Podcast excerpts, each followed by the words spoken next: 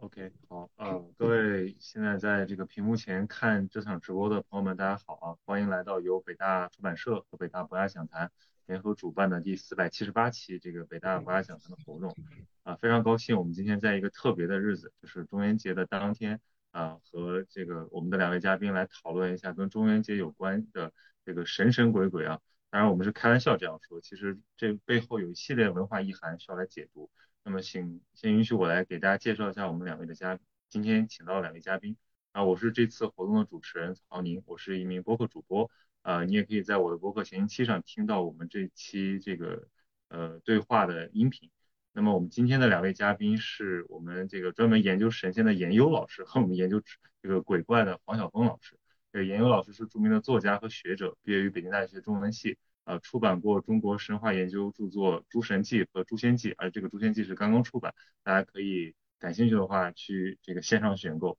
当然，这个杨老师也是一名作家，他也写长篇小说，有《后周记》，还有有一本我特别喜欢的，就是专门写给孩子的这个中国神话，叫《我们的神》。那黄晓峰老师呢，是这个他可能更呃喜欢志怪的朋友们更更知晓的一个名字，就是有鬼君这个公众号啊，然后。黄老师本身是这个澎湃新闻思想频道的编辑，著有《见鬼：中国古代志怪小说阅读笔记》和《天下无鬼：中国古代志怪小说里的鬼与精怪世界》。就是今天我们这两位老师可可以说是我们来讨论这个呃中元节这个话题的一个最强阵容。那我呢，其实对这个中元节以及它背后的这个神话世界并没有那么了解，所以我就和各位网友一样，做一个小白来面向两位老师提问。希望有两位老师来带我们走入中元节背后的这个我们呃可以说博大精深的呃这个中国古代神话世界。先请两位老师跟大家打个招呼。呃，大家好，大家好，我是严优，嗯，欢迎你来跟我们一起盘一盘中元节。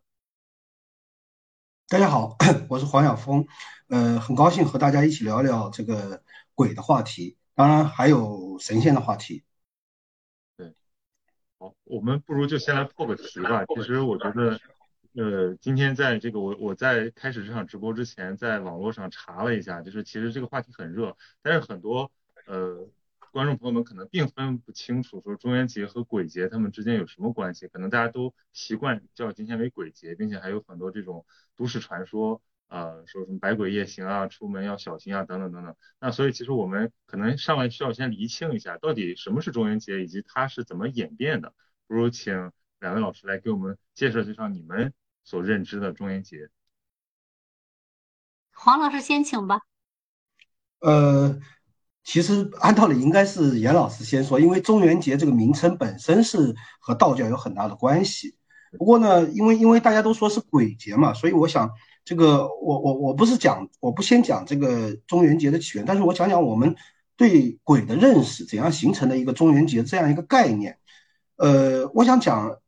两点，我们对鬼的认识啊，我们就是在中元节产生之前的话，其实有两点，我觉得可能是应该大家注意到的。第一，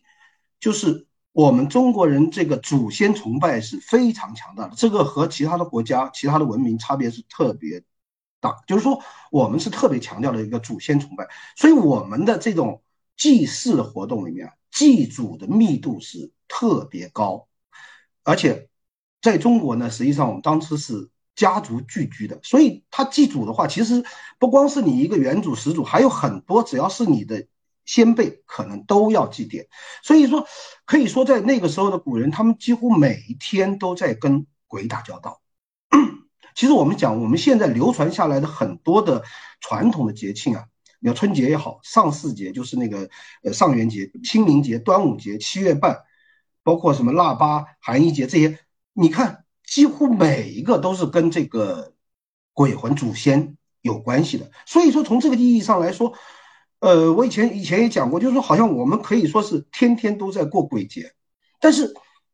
但是我觉得就是说，中元节它有它特殊的地方，这个我待我们待会儿再讲。就是说，我们其实祖先在我们想象里，祖先其实每天或者经常是要跟鬼魂打交道，哪怕到了近代，这个传统也没有变。呃，就像比方说那个翁同龢他的日记里面，他的日记很就是几乎天天都要，就比如说我这个祖先这个先辈去世的先辈我要记一下，那个先辈要记一下。那么就是说每天都在这个跟这个打交道。所以说，呃，我们讲鬼节的时候，其实我们现在因为现代现代化已经把很多的一些不太重要或者已经这个被淘汰的这个节日啊，已经去掉了。但是现在留下来，其实很多都是跟祖先打交道的。这个我们想一想就能够体会得到，这是一个。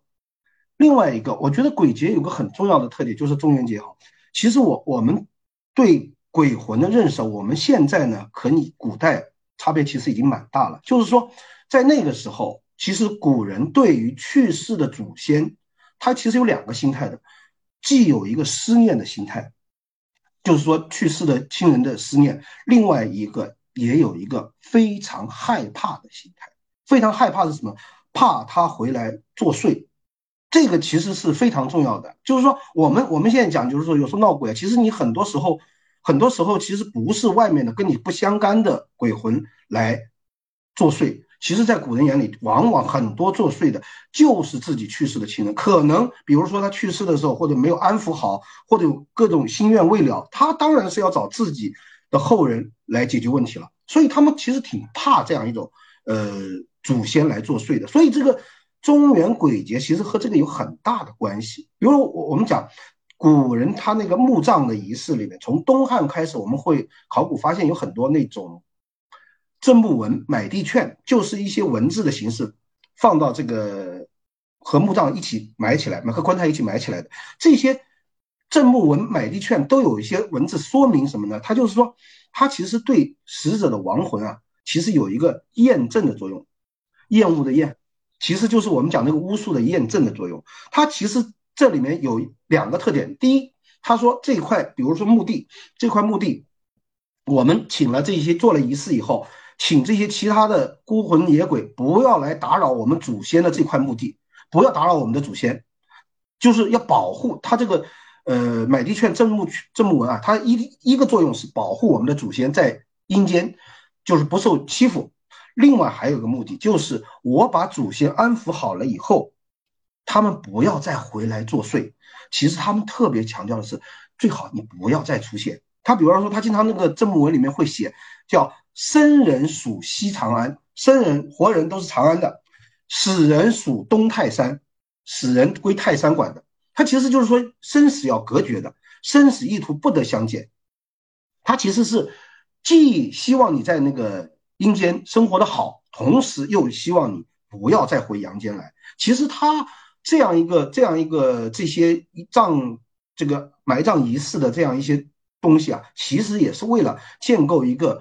我们说这样阴间的一个秩序，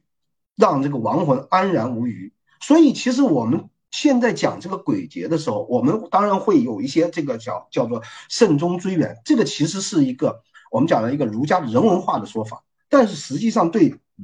普通老百姓来说，他们对那个他确实这种两种心态都是平行的，所以我们现在对鬼节的认识啊，呃，可能我觉得一一个方面，我们当然要意识到这种呃人文的因素；另外一方面，其实我们要认识到，其实它是还是一个对死亡的看法，一个民俗中对死亡的一些看法。这个是我我想讲的，就是两点，就是对鬼的起源这样一个心理状态，我觉得我们可能会要有一点平衡。我就讲这些，下面请严老师讲吧。嗯，好的好的，那我我我我讲一下那个这个三元就这个中元节的这个来历吧。嗯，因为就是咱们说这个七月半，七月十五啊，阳历呃农农历七月十五是这个中元节。那这个中元呢，它其实属于三元节之一，就是上元、中元、下元这三元。这三元是怎么起呢？其实是跟三观有有关系。三观就是天官、地官和水官。那这个三观怎么来的呢？其实它是跟那个道教最开始啊，最开始不是那个张天师嘛，就是五斗米道嘛啊，他们他们最开始那个张天师，他在这个传道的时候呢，他是用一些符水啊，一些这种符箓的这种方式去给那些老百姓治病啊，让他们来教五斗米，加入他这个。教会，哎，就是他对他这个教会的这个组织嘛。那当时他们有一种仪式呢，就是这个去敬这个三观啊，就是天官、地官和水官。呃，这个我我我其实，在之前那本《诸神记》里面，我也讲过，就是天地和水，这是三种嗯自然神。那这三个它不是元素啊，就是在当时的观念里头是三个特别宏大的。对对对 对，《诸神记》啊，对，它是三个特别宏大的存在，就是呃，这个神就这个水呢，它是包裹天地的，所以它不是说像后世认为说这个呃天是。就是比方的话，天是地啊，天是皇帝，然后那个地是后，然后那个水是非啊。在在我们往后就在晋古的时候，你会看到有这样的说法。可是，在上古，在那个汉代、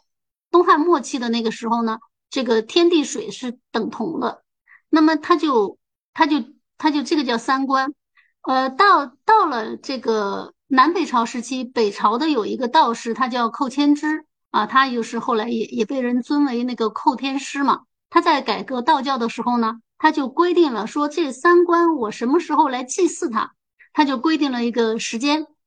那么他选择的就是在三个季节的第一个月的月半，那就是正月的正月十五嘛，这是上元啊，祭祀天官。然后那个秋季的第一个月是七月，七月十五，呃，就是祭祀地官。然后在那个十月十五呢，祭祀水官。那这样的话呢，它就变成了三元啊，所以三官大帝又叫三元大帝。那么我们今天提到这个中元节呢，它就是这个三元啊，三元当中中元就是这么来的。那就是我们可以看到，就是最开始这个中元，它其实就是祭祀地官啊，祭祀我们的土地。那你说它是不是等同于后土，等同于后土皇帝旗，等同于地母呢？这个不一定。为什么不一定呢？因为古人的观念它非常的混融，非常杂糅啊。尤其是在我们看到在后代的这个呃道教的神仙体系里面呢，它是又给天官、地官、水官又给他安排了一些别的功能，它各种说法，比如天官又管天上的各种神仙，就是你你会发现它这个体系叠床架屋，但是没有关系。就是我们知道这个地官呢，它其实是跟这个土地有关系，那土地呢就是跟。阴有关系，对吧？它跟生生长万物有关系。那所以就是，这是最开始的时候，这个地地观就是这个中元节天然的，它就跟这个我们说说这个阴阳两面当中的这个阴面，它就建立起来了联系。但是最开始的时候呢，它不是那么我们后世演变的那么鬼呀那些东西，它其实没有那么的，一点都不可怕，它就是。因为你人死了之后，你是要归于土的嘛，那对吧？所以就是说，它这个土地同时具有生长，就同时具有出生和归宿啊，这么两个概念。所以事实上，最开始的时候，这个地官啊，就这个中元节，它就是刚才黄老师所说的，它是一个呃慎终追远啊，思念我们的祖先，思念我们过逝去的亲人这样一种职能。曹老师，嗯。对，其实您刚才讲了一个特别有意思的，就是关于这个神仙的分类啊，因为我觉得中国的神仙很多很杂，其实就是民间接受起来本身就是很很杂糅的，可能我们现在看起来就更加的这个呃分不清楚。我觉得可不可以就是您顺便再提到了这个天官地官，我们再详细的展开展开，就是这个仙界的体制是怎么回事儿？这中间又有哪些就是关于人间这种官阶的对比？比如说我们现在怎么来认识这些庞杂的神仙？啊，对，您提到的这个是一个非常有意思的这个这个话题。嗯，其实在我这个新出的这本《诛仙记》里面呢，呃，我也专门的就是这一本把这个，但是但是这儿反过来了，大家看，对，这样可以看得到吧？看得很清楚，看得很清楚，嗯。就是在这个里面，我专门用了很大的篇幅去讲这个仙界的所谓体制啊，所谓体制，它其实呢是后世一第一就是说它经历了非常长的时间啊，去去那个形成，去形成这样一一种体制啊，而且第二呢就是它不仅时间长，它地域还广，它是整个在这个中国的这个嗯历史过程当中。啊，这个道教啊，就是道士们，他起了很大的作用。他会不断的把历朝历代的那些名人，就死去了的名人，他会说他们死而成神，死而成仙啊，然后呢，把他们收编进来。所以这个 也是一个。还有就是各个地方，它本身来说，它也有不同的说法啊。有一些我们看那个道教神仙体系里面，它有一些人是你完全不知道的，但是他对当地人特别管用，就是他可能是当地的一个名人，他也把他收收过来了啊。其实你不太知道，但这个完全没有关系，就是 因为道教它就是这样。那为什么它能称为是我们中国地道的本土的宗教，就在于它非常的本土化。那刚才曹老师提到的这个，就说中国的这个神仙体制问题哈，那就是我们其实可以简单的啊，我们把它分成天仙啊、地仙啊，然后我我在这个书里呢，我还说到就是散仙啊，我是专门把散仙画了几个章几个节来讲的。那天仙呢，大家其实很好理解，就是顾名思义嘛，它就是主要生活在天上的神仙啊，或者它主要在天上。对你这个人间发生作用这么一个神仙啊，那天仙呢？大家知道的很清楚，就是我们现在道教体系里面啊，就是玉皇大帝。我说的是道教体系啊，道教体系玉皇大帝啊，因为这个玉皇大帝这个身份呢，它其实跟那个昊天上帝啊，它其实是有一定的关系。但是在这个民间里面呢，民间这个仙话啊，仙话里面这这个。这个玉皇大帝就算是最尊了，但是你要说道教的这个教义呢，他说一气化三清嘛，所以他是说三个呃三三三位尊神啊，太上老君，然后灵宝天尊啊，最最开最先的是那个盘古的那个呃元始天尊嘛，这三清啊，它是同等的，但这个是道教的教义，从在仙化在老百姓这里呢，玉皇大帝就是老大，那玉皇大帝的配偶呢就是王母娘娘。啊，其实我们知道王母娘娘她，她最开始是西王母，西王母配的是东王公嘛，对吧？但是后来给拉过来，就是跟玉玉皇大帝配了，因为别的女神啊，老百姓看了一下都配不上玉皇大帝，只有王母娘娘 就特别德高望重配得上啊。那所以就是整个在道教体系里面，这两位是最尊的。那我不是道教啊，说仙化体系里面他是最尊的。那么再往下呢，那可能老百姓就会认为太上老君是玉皇大帝的手下啊。事实上，在道教体系里面是调过来的啊。然后呢，还有一些什么太乙真人啦，什么就就很多，什么各种星官，各路的星官呀，呃，就很多。这些就是天仙，天仙数量特别特别大，就是就是基本上你中国历史上所有的官员，历朝的官员的那个体系加起来都没有这个 神仙的这个数量多。哎呀，因为它都是几十万起、几百万起的那种啊，还有些说上亿什么的，所以你比不了他这个。那地仙呢，就是主要是生活在地上，就是地面或者地下啊啊这样一些，然后他也就工作岗位不在天上的这样一些，他也是神仙，他也是有些地仙呢，在体制里面啊，比如说我们看到道教里面提到什么三十六垒地皇啊，像这种哈，多少多少个天天皇，多少多少地皇，像这些肯定是体制里面的地仙啊啊，还有一些呢就是。他比如说人死了之后，他有些是这个有些说法啊，是说这个修炼不成，就是修炼到中间没有到达这个 top 的这个水平，所以上不了天，就在地下。有些有些说是自愿成仙的。那比如说我们大家可能比较知道的三毛君，三毛就是三毛真人，三个姓毛的兄弟，汉代的人啊。那他其中的这个大毛君呢是升了天，然后他的两个弟弟二毛君和三毛君呢就都是地仙。然后他们三兄弟呢，还负责管理这个人的这个命路啊，就是他是司命也司路的，所以他事实上也跟我们后来的这个地府里面那些地仙、地地府里的那些神也是有关联的。所以这一部分地仙它是属于体制里的，还有一些就是属于体制外的，就是说我不想。跟你这儿混啊！我不想，我就是一个自由职业者，我也不想跟你这儿拿工资，我也不想吃你的仙桃，是吧？我也我也不想这个跟你分一杯什么仙酒，我就自己修炼。还有这样的人，他也是地仙啊。那所以在这样的人当中呢，有一部分人呢就属于高士啊。我们说古代的隐士那种还特别高洁的隐士，那他们就可能会被后世的人所尊崇，就封为散仙。啊，比如说许由，大家都知道吧？这个尧让天下，许由就去吸耳朵，就那个那个许由啊，啊什么？他们就是属于在在这个仙话里面，他们就属于散仙啊。这散仙就是属于自由职业者，而且他特别有想法的自由职业者。那跟这个体制，我也不想碰铁饭碗那样的。嗯，大概是这样。嗯，王老师呢？您您是怎么给这些神仙分类的？或者您更更偏重于关注哪一个类别的神仙？那个，因为呃，仙界的体系，刚才那个杨老师也讲的蛮蛮多了，就是说这个这个其实呃，我们当然看起来很复杂，对吧？很多很多，他是他道教或者仙话，他特别喜欢把这个数量级啊弄得很大，但是实际上刚才杨老师讲的，其实它就是那么几块，我们很清楚的，就是其实呃很很简单，就是你根据居住地。天上地下，然后呢？根据在不在体制内，我们就很好分了。其实，呃，它只是数量很大。那我我其实我比较我比较 关注的这个是就是地下的，它其实其实某种程度它不是属于先化的这样一个范围。民，实际上呃就是一个民官的系统，幽冥的冥嘛，民官，呃。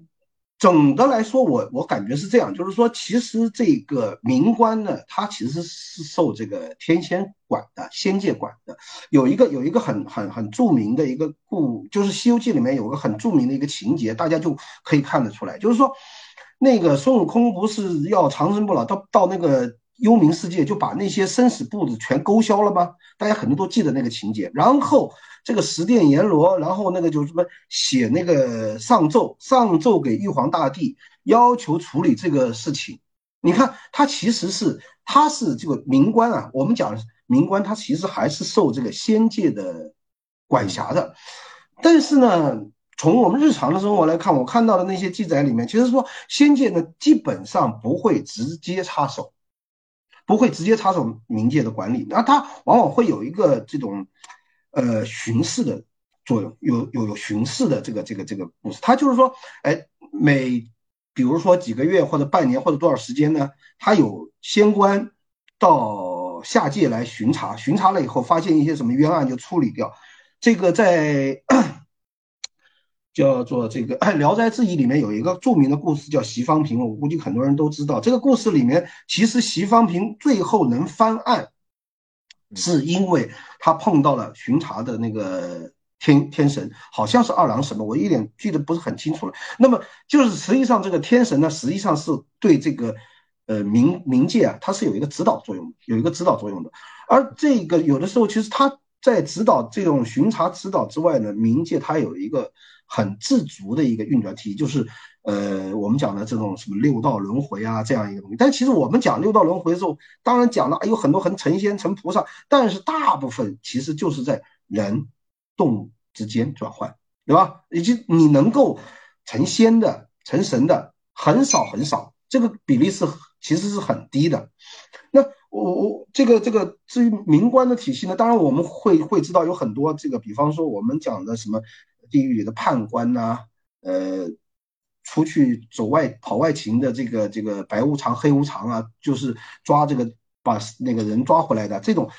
他整个的一个体制，就是说我我觉得他大概有一个很，我们简单的讲一下，就是说他最早呢，冥府呢是受这个泰山府君管的，就是在东汉末年冥府出现的时候，他的最高首领首脑应该是泰山府君，后来是。佛教进来，佛教进来以后，佛教在民间的那个影响非常大。然后 到了隋唐时期的时候，十殿阎罗开始出现了，阎罗王出现了。十殿阎罗，它实际上是一个集体的管理。那么泰山府君呢，逐渐的就让位给十殿阎罗。在后面的我们可以看到的一些记载里面，基本上泰山府君是属于十殿阎罗下属了。也就是说，最主要的行政管理就是十殿阎罗。当然，还有一些地方上是那个把那个。把这个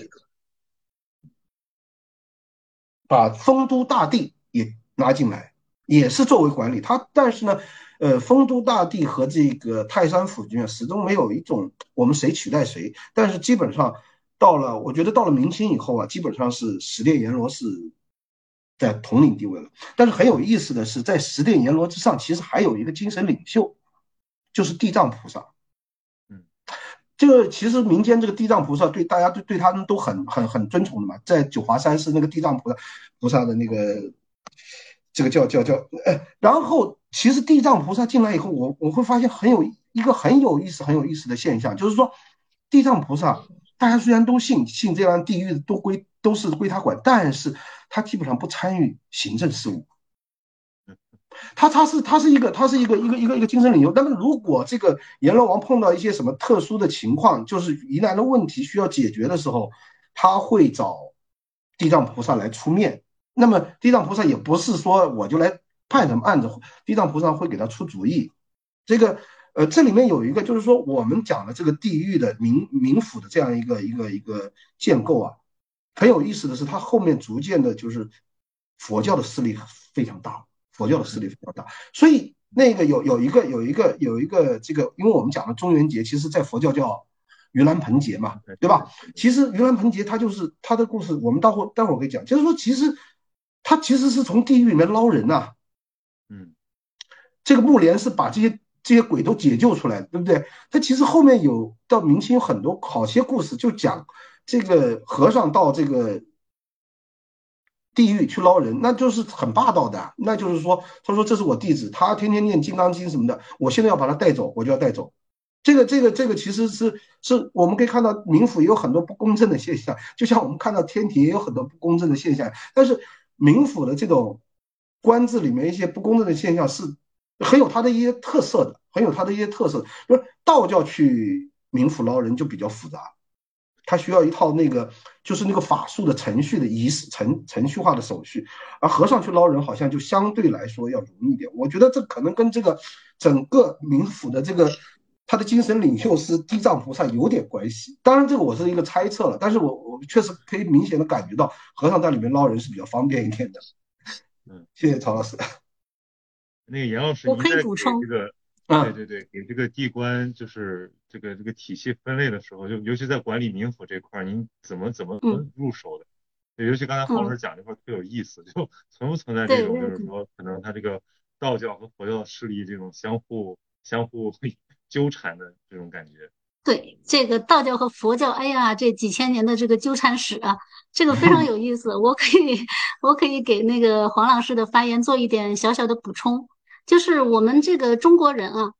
这个中国，尤其是中国古人，他对于我们死后的这个安排啊，这个人的灵魂的安顿啊，他是有最开始有很多很多想法，有很多构想的。那我们现在能够看到的呢，就是他在早期，他当然都是不统一的。他这个不统一呢，他有这个地域上，就不同的地方的人，他的观念不一样，也有这个时间上的差别。但是大致说说来呢，我们目前能看到比较早期的这个系统啊，首先有一个是陶都山系统。桃都山是什么呢？就是大家知道那个，就是那个最最早的那个门神申叔玉律，或者我们现在就有就索性叫他神荼玉垒了哈，就就 那两个门神啊。那他他的那个陶都山系统就有什么金鸡呀，什么那个。呃，去那个鬼魂就从那个陶都山那儿出来，然后再回去。然后如果有恶鬼干了坏事儿，金鸡就飞下去啄他们。就那个系统，那个系统呢，我们看到就是对这个亡魂的安排，就是说他们会定期出来放风。他们死人死之后会到一个一个一个幽冥的地方，一个叫桃都山的那个地方啊，它它大概就是一个冥府，然后有人看管着，然后但是可以定期出来放风，天亮之前必须回去啊，大概是这么一个系统。但是呢，我们大概也能看到，比如说在南楚，就是屈原那个时代，它有一个系统是幽都系统。那南楚的文化呢，它跟中原文化是有关系的，所以他这个观念呢，跟中原观念它有一定的重合，有点交叉。那我们看到那个屈原，他在这个招魂里面啊，招魂那个那个诗里面，他就说，他就提到嘛，他比如说他说那个吐蕃九约，起脚夷夷，然后那个。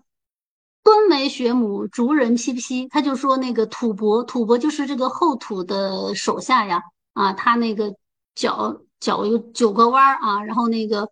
那个负责那个看管那些鬼魂的那个都特别可怕，还有吃人飞快的去追人什么的，然后还有那个三只眼的那个虎头的牛身子的那种怪兽那样的，那这是一个体系，对吧？在这个体系里面，你会发现亡魂他会有的时候他会被一些。这个地府里的这些兽也好，神也好，监管的是这样的。那呃，同时，那这个体系，你看，这里它就是有这个有这个地域上的差别，可能也有时间差差别。那同时呢，就是刚才黄老师提到的，有那个泰山君的那个体系，泰山治鬼，泰山击鬼，这个观念其实是古代齐人就齐地的这个观念。那齐地在今天的山东那一带嘛，但是。古时候说齐国，齐就是那个姜子牙封的那个国家嘛，姜齐嘛，对吧？这一带，那齐地有什么呢？齐地有泰山，泰山对于古代的齐人来说呢，是他们最伟大的山，就相当于西边的人心目当中的昆仑山一样。那所以就是说，我们今天也说这个五岳之首是泰山，这个观念可能是从齐人那里拿过来的，就是就是中原人从那个东边的齐人那里拿过来的这个观念，所以就是你才会理解为什么东边的山为什么不是中岳是五岳之首呢？为什么东岳是五岳之首？因为在齐人的观念里面，这个泰山它可能是。就是最伟大的山，那么这个最伟大的山，它就同时又思生又思死，就是它又管生又管死。那所以就是所有的亡魂，所有的人去世之后呢，他就会到这个泰山去。那这个观念就是刚才黄老师也提到，就是在汉魏期间都一直是很流行的，就这个泰山击鬼这个观念。那所以我们现在看到很多那个。呃，那个时期的那些诗文留包包括建安七子啊，他们的很多诗歌留下来，他都会说：“哎呀，我感觉到这个泰山在，我马上就要去泰山了啊，感觉到这个泰山已经在召唤我了。”就类似这样的表达，你可以知道，就是当时这个这一套泰山的这个击鬼的体系。但是当时泰山呢，它不是只管死，就刚才我说的，它还管生。泰山它是主阳的，其实啊，它是同时又管生又管死的。这样的，那他什么时候泰山开始有点这个泰山这个系统开始有点变味儿呢？就是在东汉末年佛教传进来之后，佛教呢它传进来之后呢，他们翻译佛经的时候呢，把那个佛教里头有一个大铁围山，大家知道就是很熟悉吧？这个名字大铁围山，大铁围山有个地狱，这是佛教的。或者说是这个古印度人他的一个观念啊，因为佛教也是从这个印度教婆罗门教拿过来很多东西嘛，有很多神话的内容。对，然后他这个大铁围山地狱就很可怕。然后呢，那个 翻译佛经的人直接把它翻译成了泰山地狱，泰就是大嘛啊，大字多一点就是很大很大的意思。那这个泰山地狱呢，就跟这两个泰山呢，这个就从音也好，从字形也好，就重合了。那所以对。古代的中国人来说呢，第一，泰山击鬼、泰山治鬼这个观念本来就是有的啊。其次呢，这个佛教也说，你看佛教也是这个在泰山管鬼，是吧？哎，所以这个就好像毫无违和感，立刻就融到一起了。但是这次融合呢，带来一个比较大的问题，不是不是问题，就一个比较大的结果是什么呢？就是有了地狱了。你要知道，在那之前，我们中国人死后不下地狱的，我们中国人没有没有不认为。对我们不认为自己有罪啊，我们我们普通中国人，我们有什么罪，对不对？我们可能犯点小错，我们也没杀人没放火，我们有什么罪，对吧？但是 这个地狱说出来之后呢，你就开始有罪了，所以我们就能看到当时的一些那个，就是汉魏期间，我们说汉魏期间哈，他的一些诗文，他就在转变，他一些故事在转变啊。当时有些他说人死之后呢，其实还是在那个坟里面继续生活。啊，甚至有些故事说呢，它就是一个阴间嘛，它就是跟阳间不太一样，天比较昏，但是他们仍然是一个村庄一个村庄在那里过日子，过的还是正常的日子，有这样的说法，对吧？可是你在到了这个东汉末期、汉魏的之后呢，你逐渐发现就开始这个再说这个故事呢，那里面人死之后呢，你梦到的什么托梦，那你们死去的亲人就在地狱就开始披枷带锁了，就是。就不管你在阳间当年曾经是多大的一个官儿，多么体面的人，你就死了之后就有有一个什么阴间的，当然那会儿还没有没有说牛头马面，没那么具体哈，但他就拿一个铁锁子就把你给铐走，然后你就去阴间服役去了。这个体系就是就是在这个佛教给我们带来的，这个其实不是什么好的东西。就是我个人，我是觉得这个地狱 说它真的呃是非常的那个呃对，但是为什么它最后能够那么推广啊？因为什么呢？因为这个道教也很开心说有这么一个地狱说啊。那么这两大寡头啊，这个道教和佛教这两大寡头呢，他就赶紧说有地狱说就好办了，对吧？你人有罪。那非常好办，是不是？你有罪，你就要赎罪呀，你就要拜忏，对不对？你就要去念经，你就要去做法事。那我们来帮你呀，这个就跟欧洲中世纪说你卖赎罪券是一样的嘛，对吧？我卖一个小纸片给你，你都花多少钱买？你将来死后上天堂，对不对？那道教呢，就敏感的抓住了这个机遇点，这这个市场非常大，是不是？那就是两大寡头瓜分一下嘛。所以呢，道教也在推波助澜的去推广这个地狱说，对吧？那这个时候呢，其实我们的仙化起了一个很大的作用，就是说仙化它提供的是什么？他说。人是可以死后是可以成仙的，那所以你成仙呢？你去的是什么？是非常美好的地方。你去瑶台，你去十洲三岛，对不对？那都是非常明媚的地方，你不用去地府，对吧？那所以其实你看那个道教给人超度，对吧？西那佛教给人超度是我给你送到西天极乐世界去，那道教给你超度，我直接给你送上瑶台。所以呢，我们中国人死之后呢，还有一个比较好的方式，就是说你可以去天堂。这个天堂呢，就是仙化提供的，这个不是外来的文化提供的，就是这个是我们要 感谢仙化的地方。嗯，至于说呃后来啊，就是刚才黄老师提到说这个丰都啊什么的，它是这样的，就是说在这个在这个东岳这个系统啊，就泰山府君系统，泰山就是东岳嘛啊，就这个泰山府君系统跟这个泰山地狱这个融合了之后呢，呃。其实同时呢，在南北朝时候，还有一些道士，他也编了另外一个系统，叫罗峰山系统，就是我们说的丰都啊这套系统。那那套系统呢，他的那个老大叫丰都大帝嘛，对吧？他底下那些官，其实跟跟那个人世间的官的那官职差不多，什么民工啊，什么上相啊、太傅啊这些东西啊。但是呢，这套系统呢，呃，他没有推广开，他没有推广开之后呢，后来因为那个。就是这个这个统治阶级啊，统治阶级，他对于说你这个泰山，泰山是大家知道，泰山是进入这个国家四四点的这个，就是国家祭祀的时候，皇帝是要去祭祀泰山的，对吧？你看皇帝说泰山封禅什么的，他是泰山在在帝王这个体系当中是地位非常高的。那所以就是说，您这我这祭祀泰山呢，您这鬼气森森的，成何体统，对不对？那所以呢，后来他就给他做了一个神格上做了一个分化，那就是说泰山啊，你就专门管东岳，你最好是就就这个正神，国家的正神星很明媚的主生长啊，主主这个生发这一块儿，那就把这个比较阴的啊，比较属于阴间幽冥的那些事情呢，就归这个丰都大帝管啊，所以就是他这个泰山神呢，他这个神格就分化，那他就分化成了一部分呢，就是这个。负责阳的这一部分呢，就是这个还是这个东岳神，对吧？啊，泰山府君。那负责这个阴的部分呢，就直接就是丰都大帝了。所以我们看到啊，现在我们这个道教体系里面呢，它仍然是重叠的嘛。有的时候你会发现，哎，这会儿又说丰都大帝是最大的，一会儿又说泰山府君是最大的，对吧？而且我们是后来还引入了这个佛教的这个阎罗体系，所以我们这一块叫叫这个东岳阎罗体系，就是说。他把这个东岳放在这个地府的这个老大，然后下面是十殿阎罗，对吧？然后还有多少的什么什么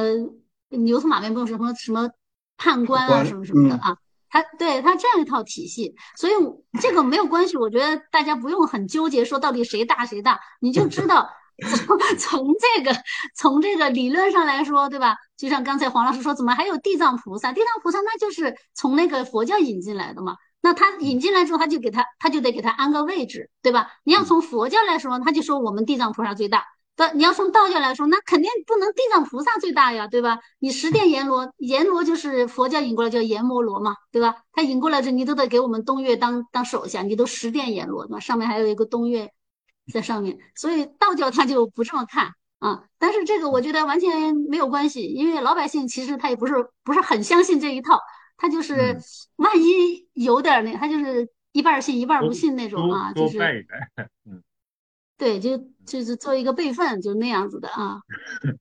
对，哎，所以刚才黄老师提了一个，我们可以接着往下讨论一下，就是其实我觉得民间对这个鬼节可能最在意或者说最好玩的一个心理，就是说这个。冥府开禁，对吧？鬼魂过年，就好像是说这个是个 百鬼月行之日。这个传统是怎么形成的？可以让黄老师给咱们讲一讲吗？啊，那个其实呃，刚才严老师也讲了，其实我们整个冥府或者它冥府的运作，其实都是它是三块合一的，就是什么呢？民间信仰和道教、佛教这个结合起来的，它把都吸收进来。那这这里面就是说，我我们一定，我觉得我们一定要有一个一个观点，就是说我不能站在一个道教徒或者一个佛教徒的眼光去看啊，你这是错的，那是错的，不对。其实这对民间来说。它其实是它有自己的一套逻辑在里面，而且我我我们要知道，就是说，我们对谈论不论是祭祖也好，谈鬼也好，它其实是就是不同的文化传统对死亡的认识，或者说我来解决对死亡的一种恐惧也好，困惑也好。比方说，儒家有儒家的做法，儒家其实。他讲的是什么呢？就是说，人虽然死了，但是我的精神观念，我可以通过子子孙孙传下去，对吧？儒家很强调的一个 就是传宗接代，对吧？他要记住，他其实传宗接代，他认为这样的一这样的话，我可以通过子孙的发达，能够化解我对死亡的恐惧。道教其实是通过道家也好，道家和道教是有点差别。道道家呢，实际上把就像庄子一样的，他对死亡是一个很看淡的一个过程。但是它其实死亡的问题还是没解决。道教它其实讲的就是说，我们通过修炼，我们摆脱死亡，对不对？我成仙，摆脱死亡。而佛教呢，它其实是通过我人的，他讲的人的转世，对不对？我这个所有的生也好，死也好，是虚幻的。他通过转世的方式，它其实都是一个虚幻的观念。那但是要把这个东西结合起来的时候怎么办呢？我们其实其实其实你看这个中元节也好，我们叫盂兰盆节、鬼节也好。它其实是一个大大杂糅。从道教的来讲，就是说，他说那那天呢是中元节，呃，就是七月十五那天呢是叫地官勾教，搜选人间分别善恶，实际上是有一个审判的意思啊。大家都出来，然后看看呢，这个我们每个人就审一下。其实我我有点像那个基督教，我们说审判一样的。然后哪些人好，哪些人可以减刑，哪些人可以升仙，什么东西我就做一个分配，大家都出来，对不对？而这个佛教的盂兰盆会呢？他其实就是，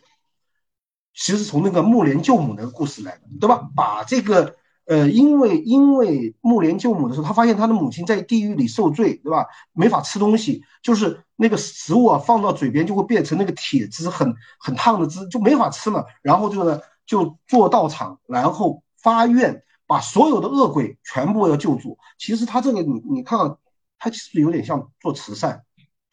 就像我们讲那个施粥一样的，那个风。对吧？但但但我我们觉得很有意思的是，就是说他这几种不同的对待死亡、对待鬼魂的一个看法，或者说仪式活动，最重要的一点，我觉得是得到了我们讲统治者得到了这个政府的行政权力的支持。其实这样一个鬼，我们讲我刚才之前讲的，就是说天天都是鬼节，但是实际上为什么中原能够赢呢？其实就是在。隋唐的时候，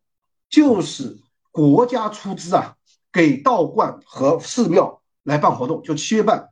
七月半的时候，就是呃，那个太史文有一个汉学家太史文写过一个《中国的鬼节》这个这一本书，他里面就讲，他说每年唐朝有一半的时间，这个大的城市的这个道观和寺庙呢，每年七月的供养的时候。国家掏钱的，实际上是拿到了国家资助的，所以有国家的推行，它这个节日啊就会特别的盛大，对不对？你你有钱嘛？你你当然我可以排场办的很大了，所以而且很多皇族贵族都参与这样一个活动，所以所以我我我我们讲的冥府开进鬼魂过年啊，其实我有时候有时候会觉得呢是这样，因为因为呃从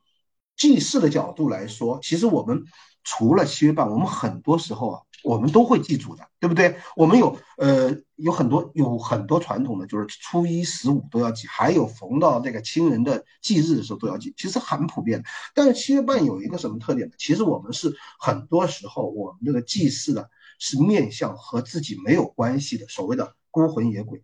嗯，它这个这个规模就大很多了，就是说。嗯，你你你平常你比平常祭的时候，你只祭自己的祖先，但这个时候我是向所有的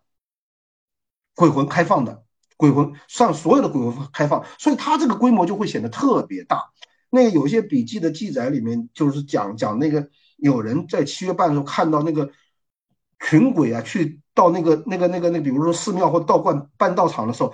他说那个群鬼奔过去的时候，他说他看他能看到鬼，但是他看不清，他就说像一股烟尘一样的黑烟一样的滚滚的冲那个寺庙就去了。那个你想是规模是多大？所有阴间的鬼魂都出来，那我们会想到，哎，那一定是他们在过节了。所以他他其实这里面有既有一个观念上的原因，就是说我们想所有的鬼魂都可以出来吃。另外还有一个实际的，就是国家的对这个活动的支持。对国家对这一活动的支持，这个是很重要的。其实我们有很多活动，其实是它因为规模越大，而且它能够国家的支持，能导致这样一个节日啊，它超越一个地域性。比方说，我们知道中元节有的地方是，呃，就一天的，比如说是十四号晚上，呃，鬼门开，十五号晚上鬼门关，对吧？但是我知道好像这个福建还有福建、江西那一块的那个、那个浙江那一块的地方，他们有很多是开半个月的。就是公婆节嘛，对，哎，对，就有的是从那个七月初一开始到十五才关，还有的是从七月一号到七月三十号，就一一整个月的。他这样活动就是规模特别大，大了以后你当然会有一种有一种鬼在过节的感觉。还有一个就是说，我们在老百姓一般过这种这种祭祀或者什么的时候，他其实不太分别。这个道教也好，佛教也好，还是我们的民间宗教也好，民间信仰也好，它它其实都是不太，除非是那种很，呃，很坚定的这种佛教徒或者道教徒，他他对那个异端有排斥的。大部分的这个这个老百姓其实对这个东西都混在一起，他们并不是互相排斥的。所以我觉得就是这样的话，就导致这个。中元节就会规模特别特别大。其实你你你想，我们其实清明节我们还放假呢，我们国家还放假呢。但是清明节的规模显然好像目至少是这些年好像中元节更受重视，因为中元节其实就是我觉得它面向人群更多。清明节其实我们很明确的就是给祖先祭祖扫墓，那那那那你这个范围就小很多嘛，对吧？所以我我觉得这样这样一个。过过节的，它其实我们讲过节，它其实有很多既有心理的原因，也有很多社会层面的实际发生的这种状况。所以，我我我，所以我觉得这，但是但是，其实我按我的想法，就是说，这个过节这个东西对鬼来说，可能对他们来说是个日常日常的活动。我们会很热闹，但是你站在这个鬼魂的立场上，可能他未必觉得，因为天天都要祭啊。那古代古代的话，基本上你祭祖的话，你每个月要祭一两次的，对不对？那么，所以这个这个对他们来说，可能反而是很平常的。只有恶对恶鬼来说，他是过节，因为有的恶鬼，比如说我一年才这么有一次机会吃饱饭，那就完全就上去了。谢谢曹老师。很有意思。嗯，对。您提到这个，就是说，其实我我们知道，就是南方有很多地方，它过中元节的风俗跟北方也很不一样，而且南方的不同的地方也不一样，就是差差别很大，而且有很多的风俗，就是其实我们现在。呃，可能哪怕是在参与其中的人，也不太知道它的具体意涵。比如说，我们就一个一个可以数一数。比如说，我觉得可能中元节可能非常有画面感的一个风俗是放河灯，虽然我自己没有亲眼见过，但是我觉得这个呃非常浪漫的这么一个仪式。这个您可以给我们讲讲，就放河灯这个它的这个意涵是什么吗？这个是问严老师还是我吗？对，这个呃两位都可以，都可以。严老师先说。那那个河灯，这个这个这个这个呢，其实就是说，呃，有两种说法，一种河嘛，你我们河水的河，还有一种是荷花的荷，对吧？有有的说是那个荷荷花做的灯，所以如果是这样的话，其实有的时候它和佛教有很大的关系。这个我们讲这个呃水啊，水和火在古代其实也不光是中国了，很多民族很多文明它都有一种。祛魅、祛邪的作用，水和火都有这个作用。所以这个放河灯啊，它一个来说，我们可以说它有的是这样的，招引亡魂，给亡魂引路，对吧？把它、把它、把它这个、这个送到这个，我们给它超度它到一个到到一个什么好的地方去。另外，我觉得还有一个功能，其实就是什么呢？有一些恶灵、恶鬼、恶魂呐，通过水。把他送走，这个传统其实蛮早的，蛮早的。这个，呃，东汉的那个《后汉书》里面，他讲过那个皇宫里面的一个驱鬼的仪式，一个活动，那记载的蛮详细的。就是说，他请请请这个方向士，就是带头，就是做巫师的巫师头领，然后呢，带着这个一百二十个小孩儿，就是就是这种这种化妆成这种他的助手，然后他呢是来驱鬼的，然后他那个就是叫方向士，我估计可能有人看到这个题目叫方向士，他实际这个呃方向士在周礼里面也有，他就是说穿的那个。呃，戴的那个黄金的面罩，黄金的那个面具，然后呢，穿着熊皮，就是打扮成一个恶鬼的样子，就是恶，就以恶止恶。然后呢，就是其他的小孩呢，就跟着他，就像他的助手，在那个皇宫里面驱鬼，然后就喊这些鬼的名字，一二三四，有十二个，说你们都得赶紧走，赶紧走，如果你们不走，我就要就要把你们都杀掉，对吧？然后呢？他这个仪式在这个宫里面做了仪式，然后出来，他们是做做活动是举着没举着火把的，举着火把，然后做完这个仪式，就相当于把这个鬼啊都赶出来了。赶出来以后，把这个火把再走到城外面那个护城河，把它全部丢到河里去，顺着这个河水就流走了。其实这样这样一个就是很有一个巫术的仪式嘛，就是说很有一个巫术的意味。它其实就是我们把这些鬼啊什么全部赶走。其实其实就是这和我这和古人对水的那种认识，我觉得有蛮大的关系。就是说水是可以洗洗清洗这种罪恶、清洗这个恶灵亡魂的。包括古代的，尤其是宫廷的这样一些呃活动，他们碰到这样一些事情的时候，往往会用水的那个。呃，刘宋的时候，就是南朝刘宋的时候，也是这样。有那个有一个很著名的巫术的活动嘛，就是刘刘什么那个皇帝，就是说他他儿呃把儿子把老爹杀了，然后篡位的，然后那个那个受了一个巫师叫王英武吧，还是严道玉？严道玉一个女巫，严道玉通过一个宫女王英武，然后鼓动这个嗯那个皇帝的儿子把自己老爹杀了，杀了以后呢，后来。这个这个这个这个事情的事变后来被评判了，评判以后，这个严道玉和王英武就是一个巫师和那个宫女，最后呢是怎么处理呢？是挫骨扬灰，然后把这个骨灰啊就扔到河里，赶就流走。他其实他这个里面就很明显的是巫术的运动，就是他们是一个很邪恶的，不是简单的我们讲那种犯罪的关系，不是一个不是简单我们讲的普通的罪犯，他犯的是那种那种就就是我们讲的宗教罪。对吧？宗教邪教罪，那么你你这个时候其实对他的处理一定要有一些巫术的办法。所以，我我觉得这个我们在讲这个放河灯的时候，放河灯的时候，其实这样一个，我觉得，因为我们现在倒回来看，就是你很难就是很明确的说这个放河灯究竟指什么。但是我觉得这两个方面可能都有这种考虑，就是就是呃呃，把一个是。把亡魂亡灵引路送走，因为我知道我以前就看过这样的仪式，就是弄到呃村村子里面，假如人去世了，然后搞一系列的活动以后，把一个像油灯一样的端着走到这个边村边的小溪口，然后呢就用一个虚拟的仪式，好像就是把这个祖先呢通过这个河把它送到什么上上呃上仙山呐，上什么地方去了，就通过河流动的可以流走了。还有一种就是我讲的，就是说我们我们那个就是说这个通过水去魅，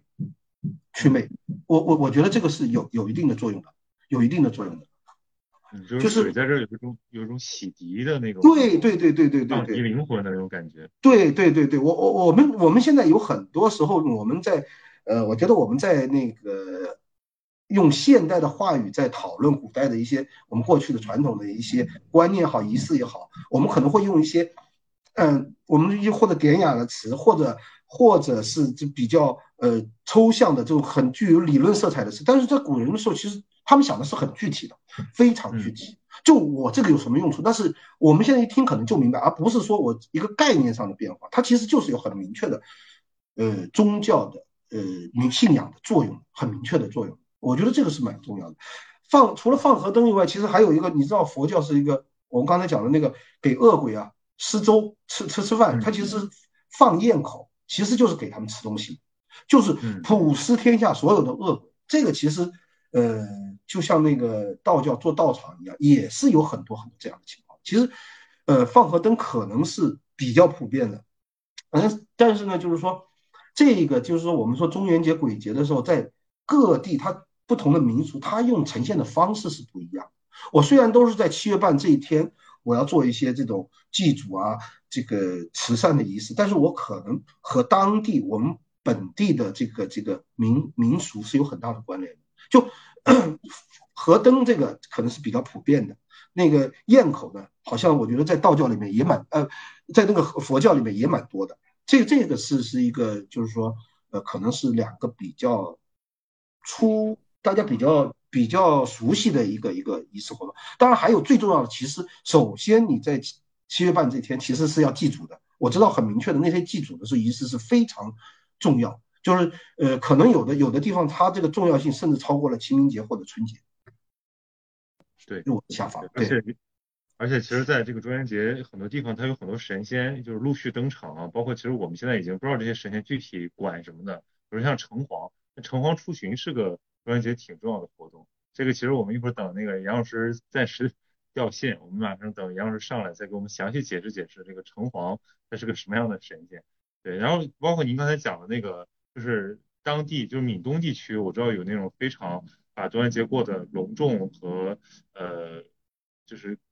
仅次于春节，甚至还甚甚至的这么一些一些习俗，其实我觉得这背后可能都有刚才您提到的，就是有一种它这个慎慎终追远，就是它一个它是一种民间的呃意识形态，或者说它有一些理念的靠拢，就是是我们的理念不断的在塑造我们的这个节日和习俗，是有这种感觉吗？是杨老师吧？对。杨老师，杨老师好像那个网络有一点问题。我回来了，啊，我刚刚网络有点问题，我回来了，不好意思。对，杨老师，我们刚才就在聊到，因为我们刚才我们聊到城隍了，就是我们在聊那个呃中元节的习俗，就是我们说到有很多这个呃中元节有很多神仙登场啊，就是他们的 意义是什么？为什么他们会掺和到中元节这个祭奠祖先的这档子事儿来？嗯嗯，刚才说到城隍是吧？对。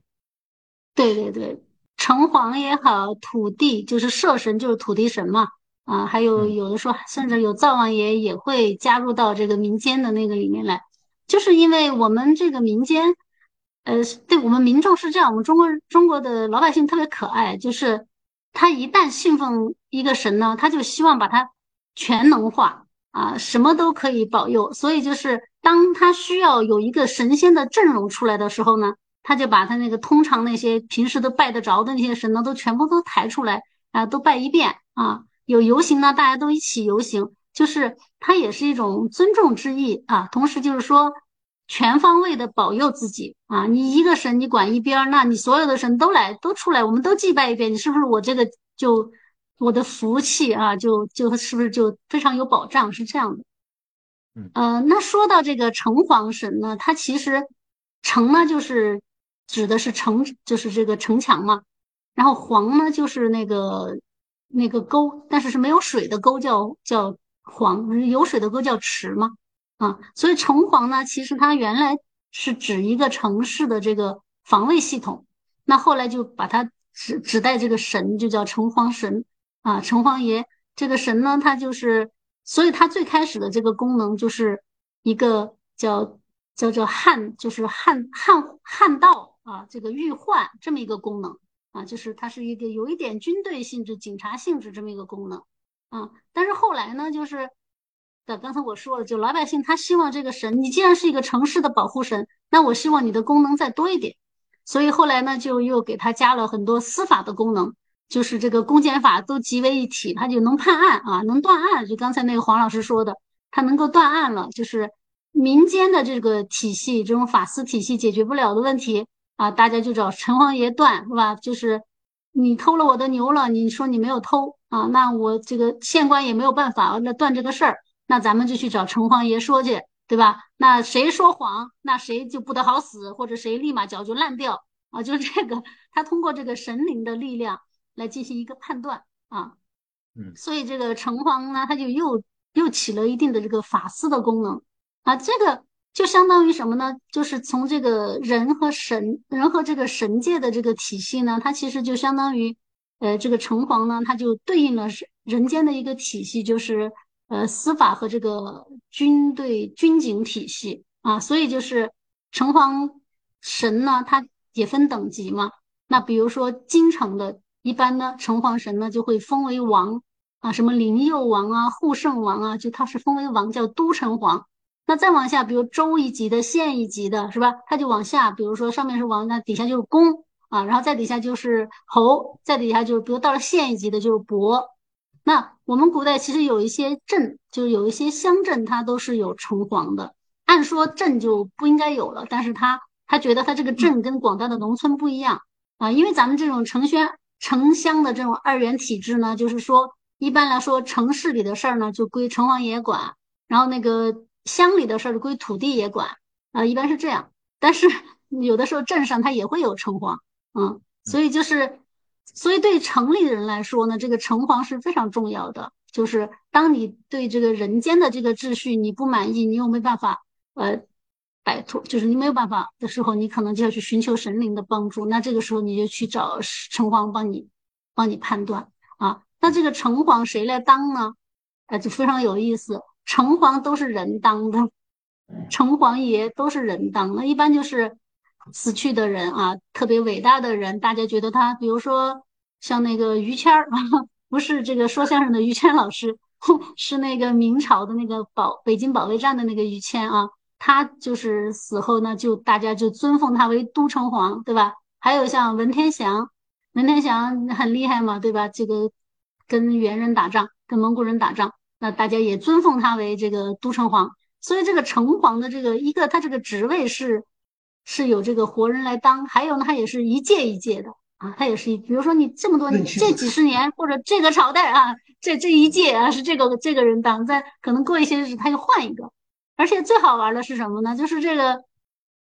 就是如果说你这一个地方上哈，你有一阵子呢，你也没有什么特别好的人，老是不出来特别好的人。这个时候有一个特别 那什么的办法，对吧？我们又急需要一个城隍爷怎么办呢？就现死一个，对吧？所以我们看到有很多这个，嗯，这个咱们民间的这种故事啊，它有一个故事类型叫撵城隍。撵城隍是什么意思呢？就是说原来的那个城隍爷，大家觉得不合格，大家投票要就投票嘛啊，老百姓用膝盖投票，不拜他了，觉得他不行，要撵他，撵他走怎么办？当地找一个什么人呢？那。上面天上上面的啊，玉皇大帝也好，谁谁谁也好，说那你看，我觉得你们城里有一个人特别好，对吧？他就特别公正、廉洁、无私无私。那但他现在活着呢，怎么办呢？那就只能让他立刻死掉。死掉之后，马上啊，死掉之后就听着天空那个奏乐呀什么的，那个班子就排起来，然后就把这个新城隍爷就上任了。他是这样，所以这个城隍的故事也是特别丰富，也特别多，特好玩。啊，所以就是老百姓，你看这个城隍嘛，他本身就是要管死的，本身他自己就是死而成神成神的嘛，对吧？啊，然后他又是城隍，是属于这个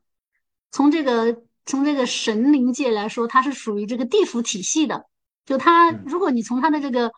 这个军警的这个功能来说，他有点像这个阎王爷那套，就东岳，我们说东岳阎阎罗系统的那套的那个派出机构，就是派出所那种啊。所以就是他他他确实是地府的啊，所以就是嗯，过中元节大家把他抬出来游行是非常正常的，对吧？因为我们老百姓就是搞这种游行嘛，就是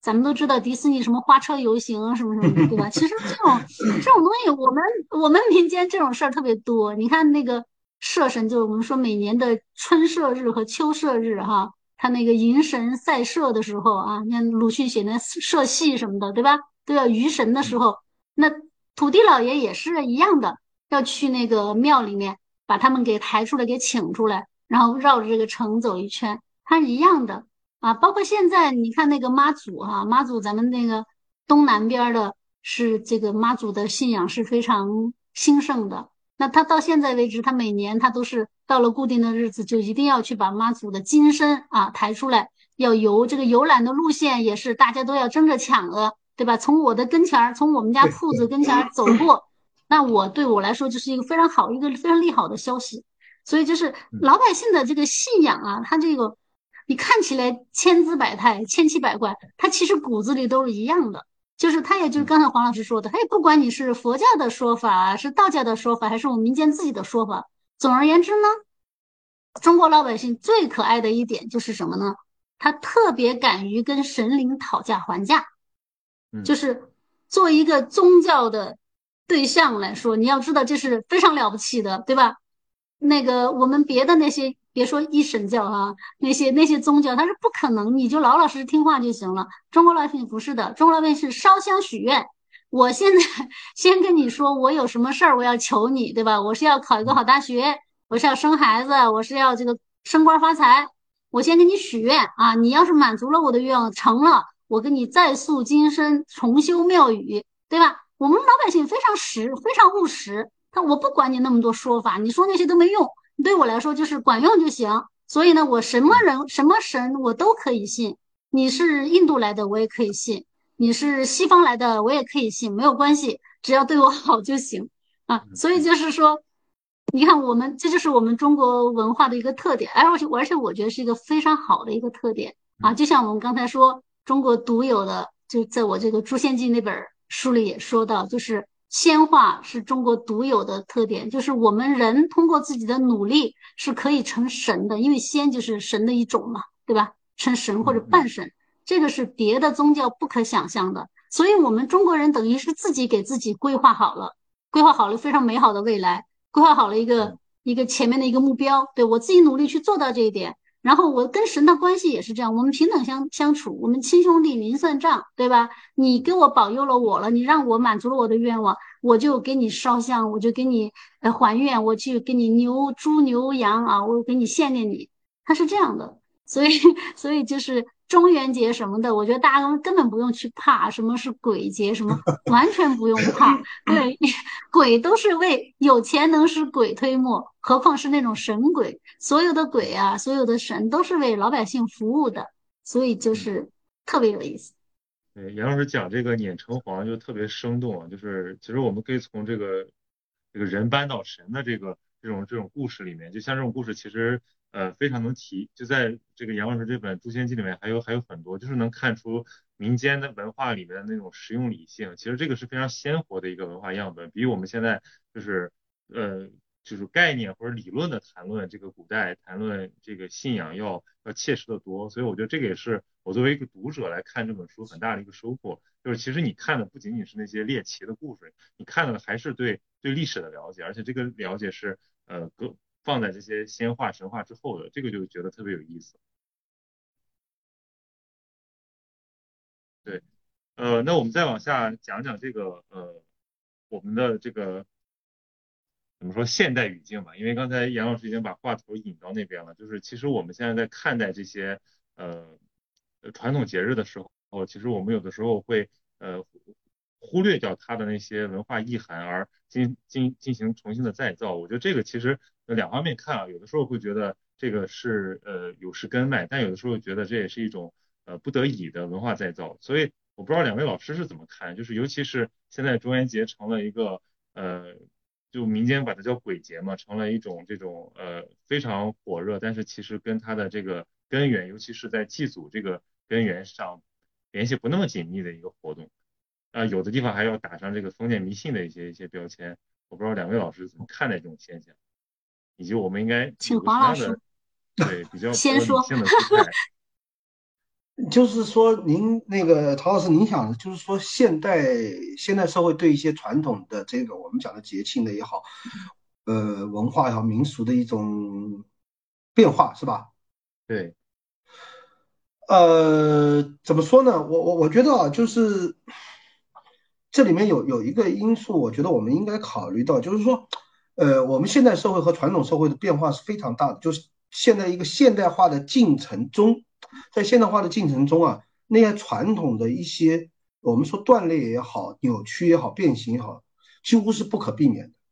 这个我我觉得我们用不着说讲意识形态的原因，就是一个现代化的传统，现代化对。呃，传统社会的，你比如说我们，我我我我我举个举个简单的例子，就是说，那个比如说古代他们都是土葬，对吧？在土葬，那么现在其实我们我们中国我们我们现在讲的是已经开始讲的火葬了。那么那有各种各样的原因，我我我们就不讲。就是说，其实，在近代的时候，这个土葬和那个火葬的问题，而在宋代就已经出现了，它是和佛教有关。到近代以后，因为你知道，从近代开始明那个那个那个那个戊戌变法以后，就是说后来很多时候，他不是修铁路吗？对吧？其实近代开始清清末开始修铁路，这个他就碰到这种情况，就是说我们修铁路的时候，你碰到这块坟地怎么办？你你只能把它清掉，对吧？他其实我们先不说谁对谁错吧，就是在现代化的过程中，一定是会碰到这这种情况的，就是那个。呃，应该说传统的那种志怪小说里面的最后一本是那个叫，呃，郭泽云的，他是从晚清一直活到了一九四几年吧。他他有一个笔记小说叫做那个《洞灵小志》，那个呃被栾宝群先生称为最后的聊斋。他其实因为从晚清一直生活到，呃，其实是现代了。现代社会，他就在一九四九年之前去世的。那他里面很多故事就讲到了这种情况，就是说，当你现代社会过来的时候，我们原来传统的那样一个讲讲古代像《聊斋志异》那样的志怪的传统的时候，你就会碰到很多的困难，你会碰到很多的困难。他就讲到这个，从当时好像京浦铁路就是从天津修到浦口嘛，就是那个时候就是在山东就碰到这种情况，他就讲一个故事，讲这个鬼。说我我们那个坟地要被要要被清掉了，我们怎么办？后来那个鬼也说没有办法，碰到这种情况你又怎么办？所以就是这里面首先一个，我就觉得现代化的因素在破坏。然后我们同时有一个，我觉得有一点，我们其实现代社会也在形成自己的传统，现代社会也在形成自己的传统。我还可以举一个例子，就是说，呃，我们大概熟。几乎我们这我们这年代人几乎都看过一个很著名的电影，就是那个李连杰演的黄飞鸿，舞狮的那个《狮王争霸》，对吧？非常非常好看，我不知道看了多少遍，大家就觉得好像那个舞狮的运动，就是这个整个舞狮运动，就像那个黄飞鸿那种那种里面表现那样那个抢狮头啊什么的。但是实际上，我我我我认的一个呃作者朋友，就是学者，他是就是专门研究广东醒狮的，他就讲，他说。他说：“那个黄飞鸿电影里面那个全是香港人，这样香港电影人拍出来的想象中的那样一个这个舞狮的一个过程，舞狮的这个这个这个这样一个。他说实际的，现在广东那个像佛山那一带还有很多很多这样。他说和黄飞鸿那个不太一样，其实是不大一样。而且黄飞鸿这个人，其实在广东也没有受这么大的影响。”都是传说，连到现在为止，他说都没有找到一张黄飞鸿的照片。但是你看啊，我们现在要如果讲起这个舞狮的文化，一很多人只要看电影，一定会想起黄飞鸿。而且这个你会，你你要如果跑到广东碰到舞狮的时候，你肯定也会很感兴趣。如果你看了那个电影，你会觉得特别有意思，你想在里面找到一些，哎，我们想象的电影里那种那种舞狮的那种那种情况。就是说，实际上这个传统。某种程度上来说，它原来当然有武士传，但是某种程度上的武士，我们对武士的想象，其实又被黄飞鸿的这一系列的电影重新塑造更新了，对对吧？它其实是有一个有一个新的传统，就是所有的传统它是不断的这样迭代更新的，不不是说我们我们觉得呃古代的东西不管好坏，我们一定要保留，不是的，它其实有一个自然的过程，只不过我觉得就是有的时候呢，不一定过分的。用用用其他的方式来过分的干预，那么你比方说我们讲那个现在放放爆竹烟火的过春节的时候，那么有有些很多地方是不允许的嘛，对吧？就是说，比方说在城区是不允许的，那其实是考虑到火灾、噪音啊什么各方面的影响，那那确实是现代社会的那个那个影响，就是这种传统，其实我觉得它是一个不断的迭代、新陈代谢的，就是 包括鬼节这样一个也是这样的。那现在其实。我觉得大部分的，呃，还好。我觉得现在它是，我们我们现在把几乎所有商业化，几乎把所有的节庆啊都改造成这个购物节和情人节了，基本上。但是，但是呢，清明节和鬼节好像改不了。基本上你看的清明节和鬼节的时候，呃，很少被改造。所以它其实是说到底还是我们对死亡这个问题，其实还有些东西我们是不能改变的。是，就是说我们我们不能在上面加太多的花样的，就是说我没有办法改造的，就是说因为这个死亡的恐惧，这个人人对这个生命的一个延续的一个焦虑，嗯，和那种期待，其实这个东西是永永存的。那你你对其他的有很多的捷径，可能有的时候只是吃得好或者穿得好，这个其实我们随着社会的发展是是可以很多解决的。但是对死亡的这种解决一个死亡的恐惧或者焦虑，这个可能就是永恒的。哎，这是我这是我我的一点想法了。嗯嗯，杨老师说，嗯，好的，就是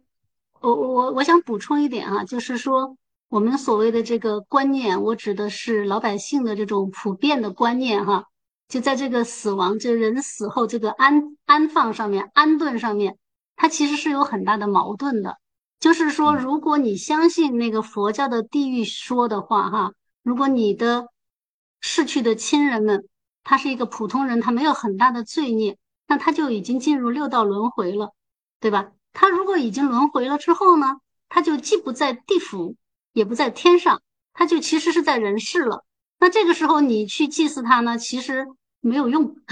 对不对？没有用。所以就是当我们要去祭祀我们原原祖，祭祀我们亲人的时候，我们是假设他们跟我们生活在一个平行世界里头啊，他们可能生活在地府，也可能生活在天上。那这样的话呢，我们才有可能祭祀他们，他们才能够收得到我们的祭祀。所以在这一点上，你不要管他这个佛教说的多么那个。什么解道玄，就是盂兰盆会啊，这个解道玄什么说说的多么，其实你说我们平心而论，我们任何一个人，你会觉得说，你设想你的亲人们去世之后是在地狱里变一个鬼，然后被每天被人家那么折磨，然后只有饿的不行，就是像那个恶鬼嘛哈，说嗓子只有针那么粗细啊，然后就吃不了东西，你肯定不可能，你因为你不是木莲，你不会说你能看到你的。你你的母亲、你的祖父、祖母，他们是这样受这种罪，对不对？所以，我们中国人对于自己祖先的想象，你哪怕就是说，就是你不是轮回的，你想象他在地府当中，你希望他过的也是一种，只是跟我们阴阳相隔而已，对吧？他也仍然是一种正常的生活，甚至说我们这个仙化提供的那种瑶台那种，呃，三山十洲那样的美好的生活啊，就成了神仙了。是这样一种生活，所以是让我们中国人，你自己问你自己内心，你觉得你的去世的亲人在哪里？那他有可能，如果你说在天上，那这个天不是基督教提供的天堂，它一定是啊，除非你是基督教徒啊，它一定是就是我们传统观念啊，我们的先话提供的那种特别美好的仙乡啊。我们说人去世叫仙逝，对吧？我们说人叫登仙，它都这个意思嘛。那就是，所以就是。这这就这就回过头来就说什么呢？就是刚才我们提到这个话题，就是今天这个这个这个鬼节啊，它有一点被污名化哈，有一点被污名化。就这个，我觉得是这样，就是啊，因为我我昨天刚刚看到一个消息，就是某地方的政府哈，或者某几个地方的政府啊，他这个在中元节的时候就发动了广大的干部。然后去那个街头劝阻，不要烧纸钱 啊，就去路口劝阻，然后去那个河边不要去放河灯什么的哈。我我其实我可以理解啊，他们这种心情，就是他主要是从维护秩序出发，就是不要有这个不要有火灾啊。刚才黄老师说不要有火灾，然后对对，然后就是不要有人掉到水里去啊。当然也可能有些这个相关部门会觉得这些都是胡说八道，是吧？都是封建迷信。那所以呢就。不要再我们新时代了，大家都在这个都互联网时代了，不要再去搞那些封建迷信。他可能有这种啊，说这个移风易俗，从我做起，他可能有这种想法啊。但是我觉得啊，我个人或者说很多人可能跟我有大概的一致的想法，就是说这个是污名化。为什么呢？就是就是我们要跟去世的亲人去沟通，他们成了神也好，成了鬼也好，我们要跟他沟通。他是要有技术手段的，就是说，你去看我们现在不敢烧香了，就在那些什么树上挂些祈福的卡片儿啊，什么，呃，对吧？什么有些挂铁锁什么的。你要知道，在中国人的传统观念里面，这个是没有用的，从技术上来说没有用的 啊，因为因为中国最古代，我们跟天神怎么沟通？我们一定要疗祭，对吧？我们祭天怎么祭？疗疗就是烧嘛。你要烧东西，烧完东西之后，那个烟上升了，上升之后呢，神才会降下来，就是降神，对不对？神才能够收到你的消息，他才能够下来。如果你没有这个燃烧的过程，对吧？这个这个世界的东西不变成另外一个世界的东西，它不变成灰的话，它收不到，它也就你的你的祖先如果要来吃这顿饭，他也吃不到。所以就是说，我们说今天要烧烧香啊，烧香。祭拜，是因为你不烧香，他不知道你的消息啊。你就像你 QQ 也好，微信也好，你要叮咚叮咚一下，他知道你来，你也找他来了，对吧？然后呢，如果你不烧纸钱的话，他收不到。你你这个纸钱，你你这个纸钱，你你在阳间给他印好，甭管你印的多大的数额，你不烧成灰，它是收不到的。这是一个非常传统的观念，这个观念就是从最原始的、最古早的我们祭天祭神那个时候那个辽祭那个地方来的，对吧？那就是说这样一些观念，它其实就是它的这个非常深远的这种文化的心理的源头。那我们现在的老百姓他可能不不了解这个源头在哪儿，但是呢，有非常顽强的这个文化记忆在我们的骨子里，在我们的心里。所以就是说，如果他今天在中元节，他如果祭祀亲人，他如果不烧这个香，不烧这个纸，对吧？他觉得他的他的故故去的那些亲人就没有收到，他等于白做了，对吧？所以你看，我们我们还有很多类似的这种行为，我们去跟神沟通。比如说孔明灯，孔明灯其实它是含有一定的这种仪式，就是这种祈祈祷的仪式感的，对吧？他他要点一盏灯，然后飞到天上去，它不是用来照明的，它照不了明，对吧？然后还有我们大家知道那个送瘟神的时候啊，到现在还有吗？就说纸船明著送瘟神，就是叠那个小纸船，就跟那个荷花灯特别像嘛。他叠个小纸船，船上放一个小蜡烛，对吧？蜡烛上把蜡烛点亮啊，然后甚甚至那个小纸船里面还有一些微缩的景观，就是什么桌子、椅子、小桌子上面那些小祭品都有。然后他把这个点，然后放在河里，让它顺流而下，对吧？这个放河灯也是，你说放河灯它有什么原始的心理在里面？第一个就是我一开始我们今天节活动一开始我就提的那个水观，就是说在远古的时候，天地水这个水是说水是化嘛，水是沟通天地的东西。所以呢，当它这个河灯它顺着水飘远之后呢，你就可以想象，它也许如果你相信你你的亲人在天上，他就他就到天上去了，对吧？因为这个水是原始的巨水，是大水，它可以包裹天地。那如果你相信你的亲人是在地府，那他就给他照路，对吧？因为你的亲人回来看你，然后你要再送他走，你要给他点亮路什么的，就是这都是非常 古老的心理哈。那就是说，嗯，因为这个源头一直都在啊，所以呢，我们就源源不断的能够接受到这种文化信息，虽然它有的时候只是碎片了，但是你能接受得到啊，老百姓他能接受得到。那这个时候呢，他不不清楚原理，他也知道怎么做感觉对，怎么做感觉不对。那如果这个时候你去。节流就源一直源源不断的在下来，这个这个文化的这个流啊在下来。你如果非要去节流的话，第一你节不住，就变成了那种说你要发动很多人上街去堵，让他们不要烧，不要烧这个，不要烧那个啊，不要去放河灯，你你堵不住嘛，对吧？你你其实你做应该做的就是什么？就是你可以去引导，比如说那个乡下那些，就咱们现在的那些纸那些冥币呀。你看，冥币文化是西方人非常喜欢的中国文化之一，对吧？这冥币啊，对他们外外国人很多买这个啊。那冥币，你你知道在对在底下那个在乡下，他他印刷他都用劣质油墨，是有毒的，你一燃烧就有毒的。你如果承认这个纸钱是符合中国文化心理的话，你其实可以给一些指导，对吧？比如说你这个纸钱你要用什么样的东西，达到什么规范才允许你销售嘛，对吧？他现在都偷偷偷偷偷摸摸的印，偷偷摸摸的卖。它仍然会烧，仍然会那个，会会空气污染嘛，对吧？你要真的是就是烧一个草纸，它它污染不到哪儿去，它那么点儿，它能污染什么，是吧？然后还有就是那河灯，你说会引起火灾，首先那个放河灯引起火灾的可能性极小，因为它是在水里运行，有一点点它那个火灾的倾向就会被人扑灭的啊。其次，你可以多派一些人去巡巡视什么的，就是我觉得你要把人的这个。就老百姓的这种这种信仰的这种民俗活动，这种信仰活动引导到一个合理的方向嘛？你去堵它没有用嘛？对不对？我们说大禹治水也最后也也不是靠堵住的嘛。所以而且就是我们现在老在这这一项啊，老在说一个就是你掏空什么的内涵，掏空内涵这么一个。如果我们去把中元节这些祭祖、这些追思的内涵哈，我们都给它掏空了。但是它的源源头又一直源源不断的在流过来，那这个时候就会出现什么情况呢？就是说，你把它的内涵掏空，你就要拿什么东西去填补呢？对吧？那你阳节的东西不就来了吗？现在大家一会儿什么百鬼夜行了吧，一会儿就搞那种东西啊，包括你看万圣节，所谓的万圣节，对吧？百鬼就是万鬼节，大家都装鬼。你看，就是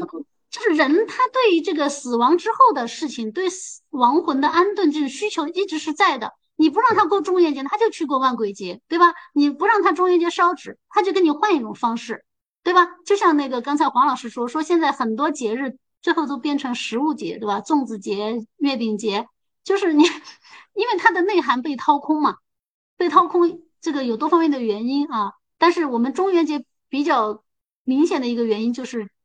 就是上面不支持，或者有些地方他不支持，他认为他是封建迷信。但是我我会觉得说这样是这种思想啊，这种想法其实是很可怕的，就是它造成的后果其实是比你说你去挡那些外国的洋节什么的哈，就是你觉得外国节日进来。你想挡它，但你要看你自己有什么东西去填补它。如果你把你原来的东西，你把你真正的东西扔掉，然后你这个这个真空谁来填，对不对？所以就是这个其实是很要紧的东西，就是可能有的时候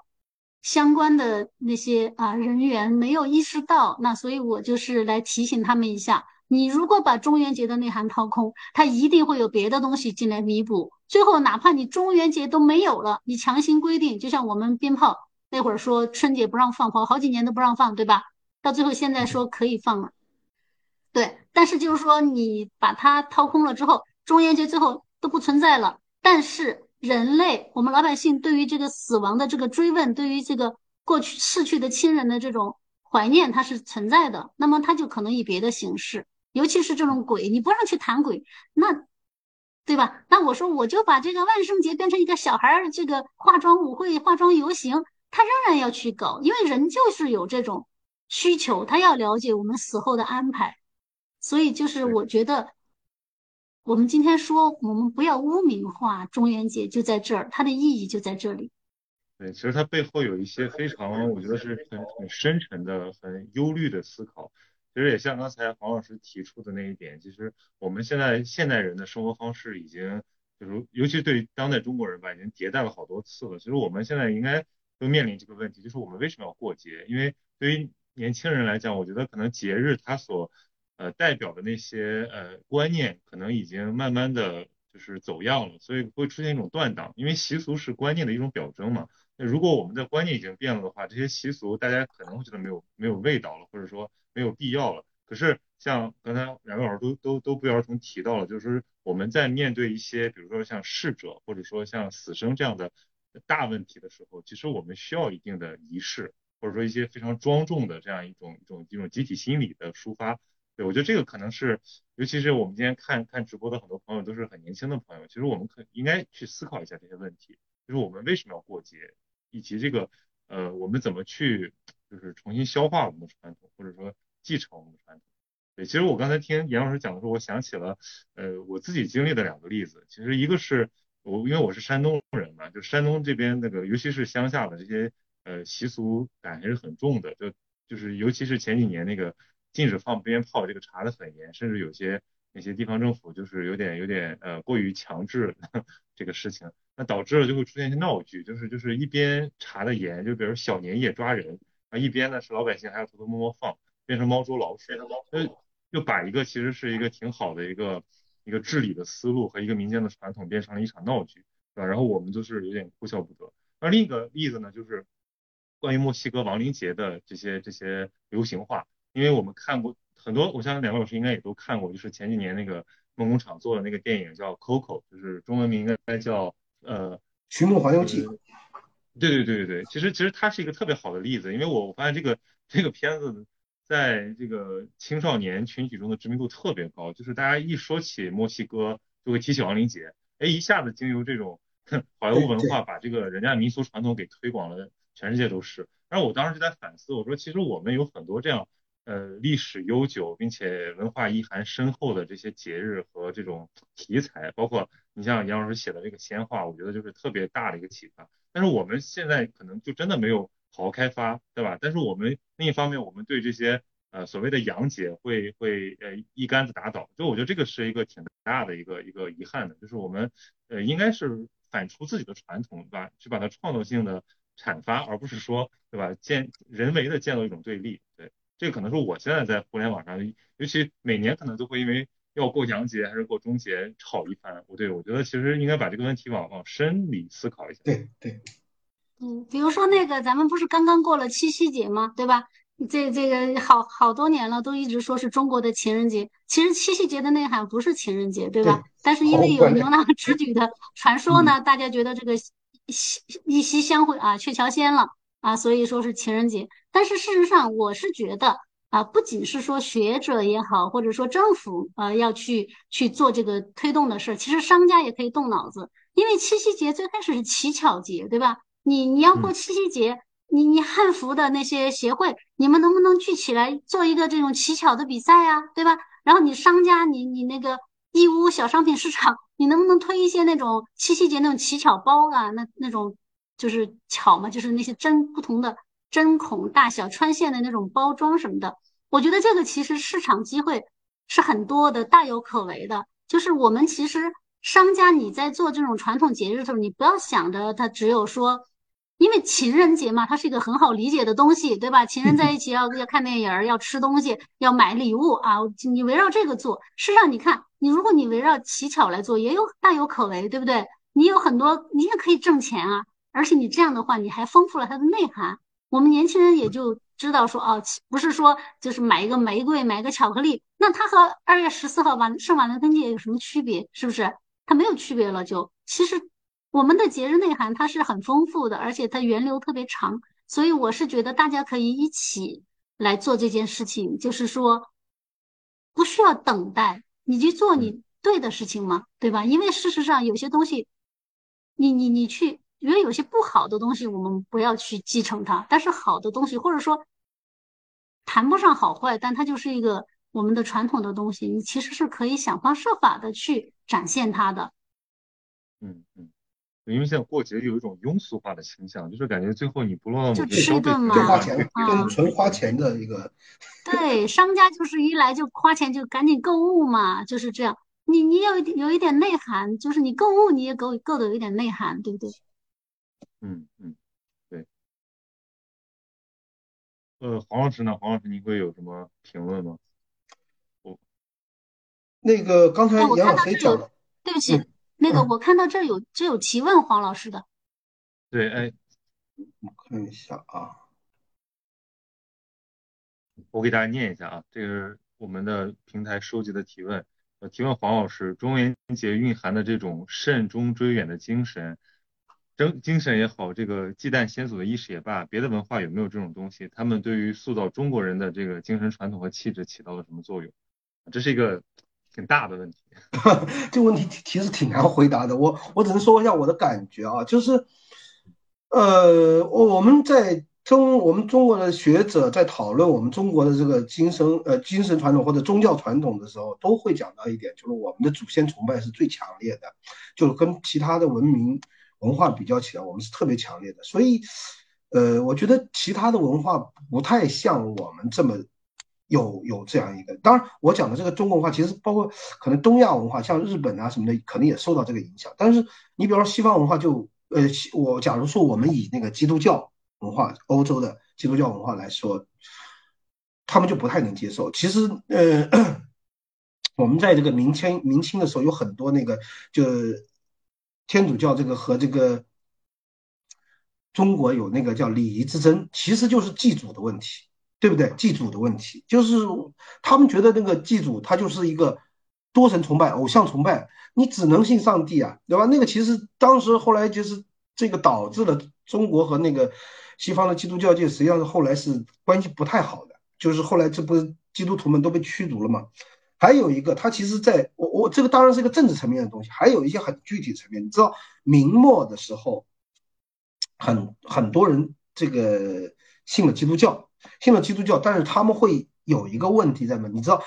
明明朝灭亡的时候，有很多人是要这个不愿意做清清的大臣，对不对？我就要这个自杀殉国，对不对？但是这样有有的基督徒他就碰到一个两难的，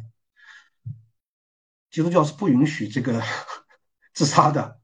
对吧？你这个时候其实其实是我我们觉得，其实，在我们中中国的文化传统里，你自杀，你比如说在这种大义面前，你这个自杀，其实你是对祖宗是有贡献的，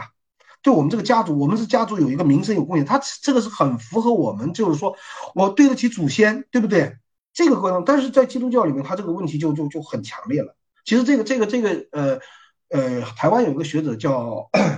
黄黄。他专门写过一本书，叫《两头蛇》，其实就是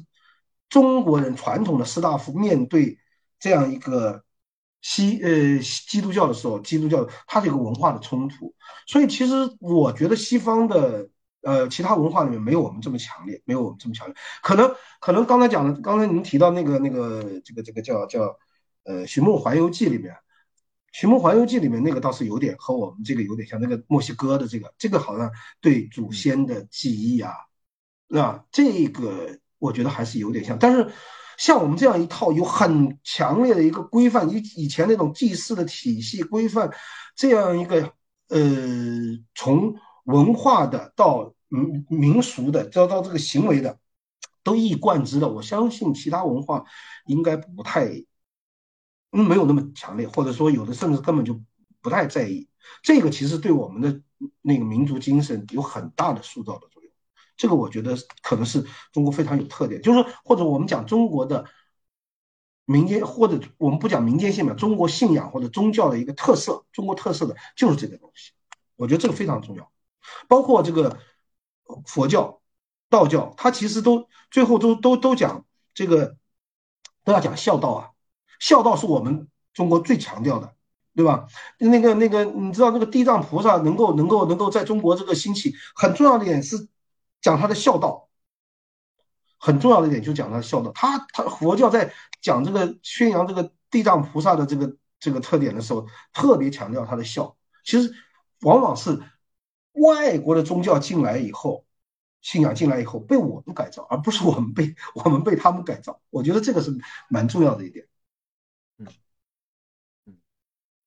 这有一个给呃，然后是给严老师的问题啊，这个其实是呃我们这场直播的一个大背景，就是说你中国的仙话传统的这种独特性，因为您刚才讲的时候也提到过，然后这个观众想知道说仙话和神话到底有什么不一样，仙和神有什么不一样？这个其实我再追加一下，我觉得就是说，因为我们一直我包括我在读您这个呃仙仙话这本书里的时候，我也试图感知到其实背后有一种意图，就是试图用仙话这个传统去。呃，解读很多中国文化独特性的这个面相，所以我觉得这方面可以请您多谈谈。嗯，这个 这个神和仙哈，其实我在这个《诛仙记》这本书的前言里面是专门对它进行了一个辨析，就是就是神呢，从广义上来说呢，它包含仙啊，因为因为中国人是这样，就是他对于很多这种。我们说灵啊，这种灵呢，它其实是有一个，就是我们现在的感觉是它有一个尺度，它有一个数值，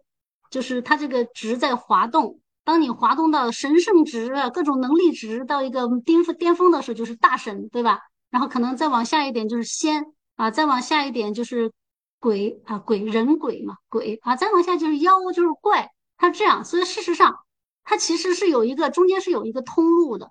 啊，那就是。从从广义的上来说呢，呃，人鬼就是尤其是那些呃那些伟大的人物，他的鬼哈，他他就是是神，就是广义的神。比如说关云长啊，关云长肯定是神，对。但是同时道教也认为他是仙啊。其实关云长自己并没有修炼嘛，对吧？但是呢，道教也会把他列列到这个道教神仙谱系里面。啊，但这个观音上就是典型的人鬼嘛，就人鬼成神，所以我们古代呢，他一直神鬼神鬼，他老是连在一块儿说的啊，所以就是界限并没有那么清楚。那就是你再往下，比如说那个妖啊、怪呀、什么魔呀，魔是个佛教佛教传过来的概念啊，鬼呀这些，呃，魔呀什么这些东西呢，可能就是他有因为有道德上的坏，就道德上可能有一点问题，或者说他这个。身份上不够啊，比如说有些精怪哈，这个一一棵树成的精啊，可能你够不上神，但是在仙和妖之间啊，妖和怪之间，它是那种。但是再往上啊，它基本上就都是属于神的这个范围。所以从这个广义上来说呢，仙是神的一部分。但是呢，如果我们要从狭义上来理解这个概念的话呢，神是就简单的说，神是先天的，而仙是后天的。先天是什么意思呢？就是生而为神，就是你不用任何修炼，什么什么都不用，你你生下来或者就是，比如说像盘古，他他就是一个开辟的巨神，他没有什么道理，他就是神，对吧？女娲也是，他就是神，他他这个存在于这个天地之间，他去造人，对吧？这些他不需要修炼，他也不需要有什么原因，这是先天神，对吧？这是比较窄的这些神，就是创世神。和他所造出来的这些神啊的这个几代后裔啊，这个差不多是这样，这就是一个比较狭义的神。而我们说的这个仙呢，他是人修炼的，就是就是人他经过自己的努力，用各种各样的方式啊。我在这个《诛仙记》里专门有一个单元讲的是这个成仙的途径，就是我们有各种方式可以去成仙啊，去。超越我们的这个身份的限制去成仙，那比较原始的就是我们去吃一些特特别的东西啊，比如说有一些灵芝啊，有各种各样的仙物啊，我们去吃它，我们去用它啊。那个有有有说古代有一种树，你只要在往那树下一站着，你就可以长生不老啊。再说有一种仙兽啊，橙黄什么的，像狐狸一样背上有角啊，那你只要往上一骑，你你就可以寿三千岁。啊，或者是你再有一个什么什么神兽，你骑你就寿五千岁，就是这种啊，这这个是一个比较早期的一种方式。那到后来呢，就是这个，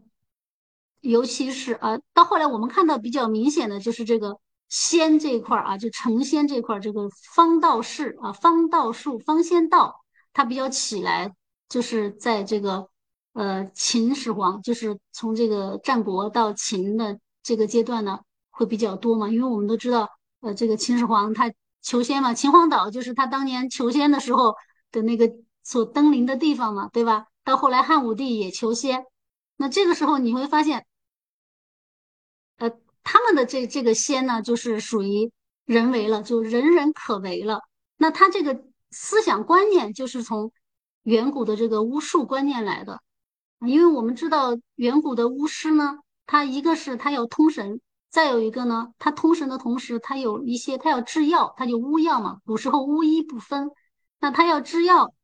有一它这个药呢，一方面它是通神的药，就是说说白了就是一些迷幻剂啊。它通过辅助这个迷幻剂的辅助呢，它这个巫师比较容易跳大神。咱我不知道有没有大家看没看过跳大神的，他的那种疯狂、那种癫狂的状态，他其实是需要一些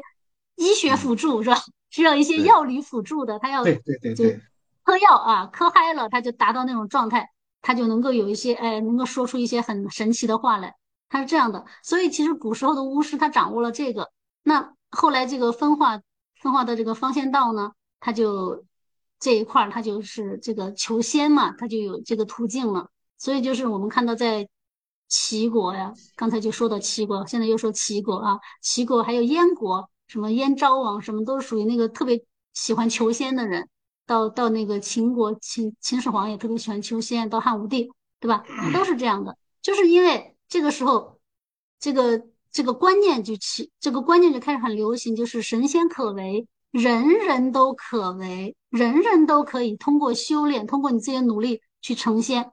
那这样的话，等于是给我们一下子眼前一片灿烂，一片灿烂的前景，对吧？开辟这个很大的一个市场啊，所以就是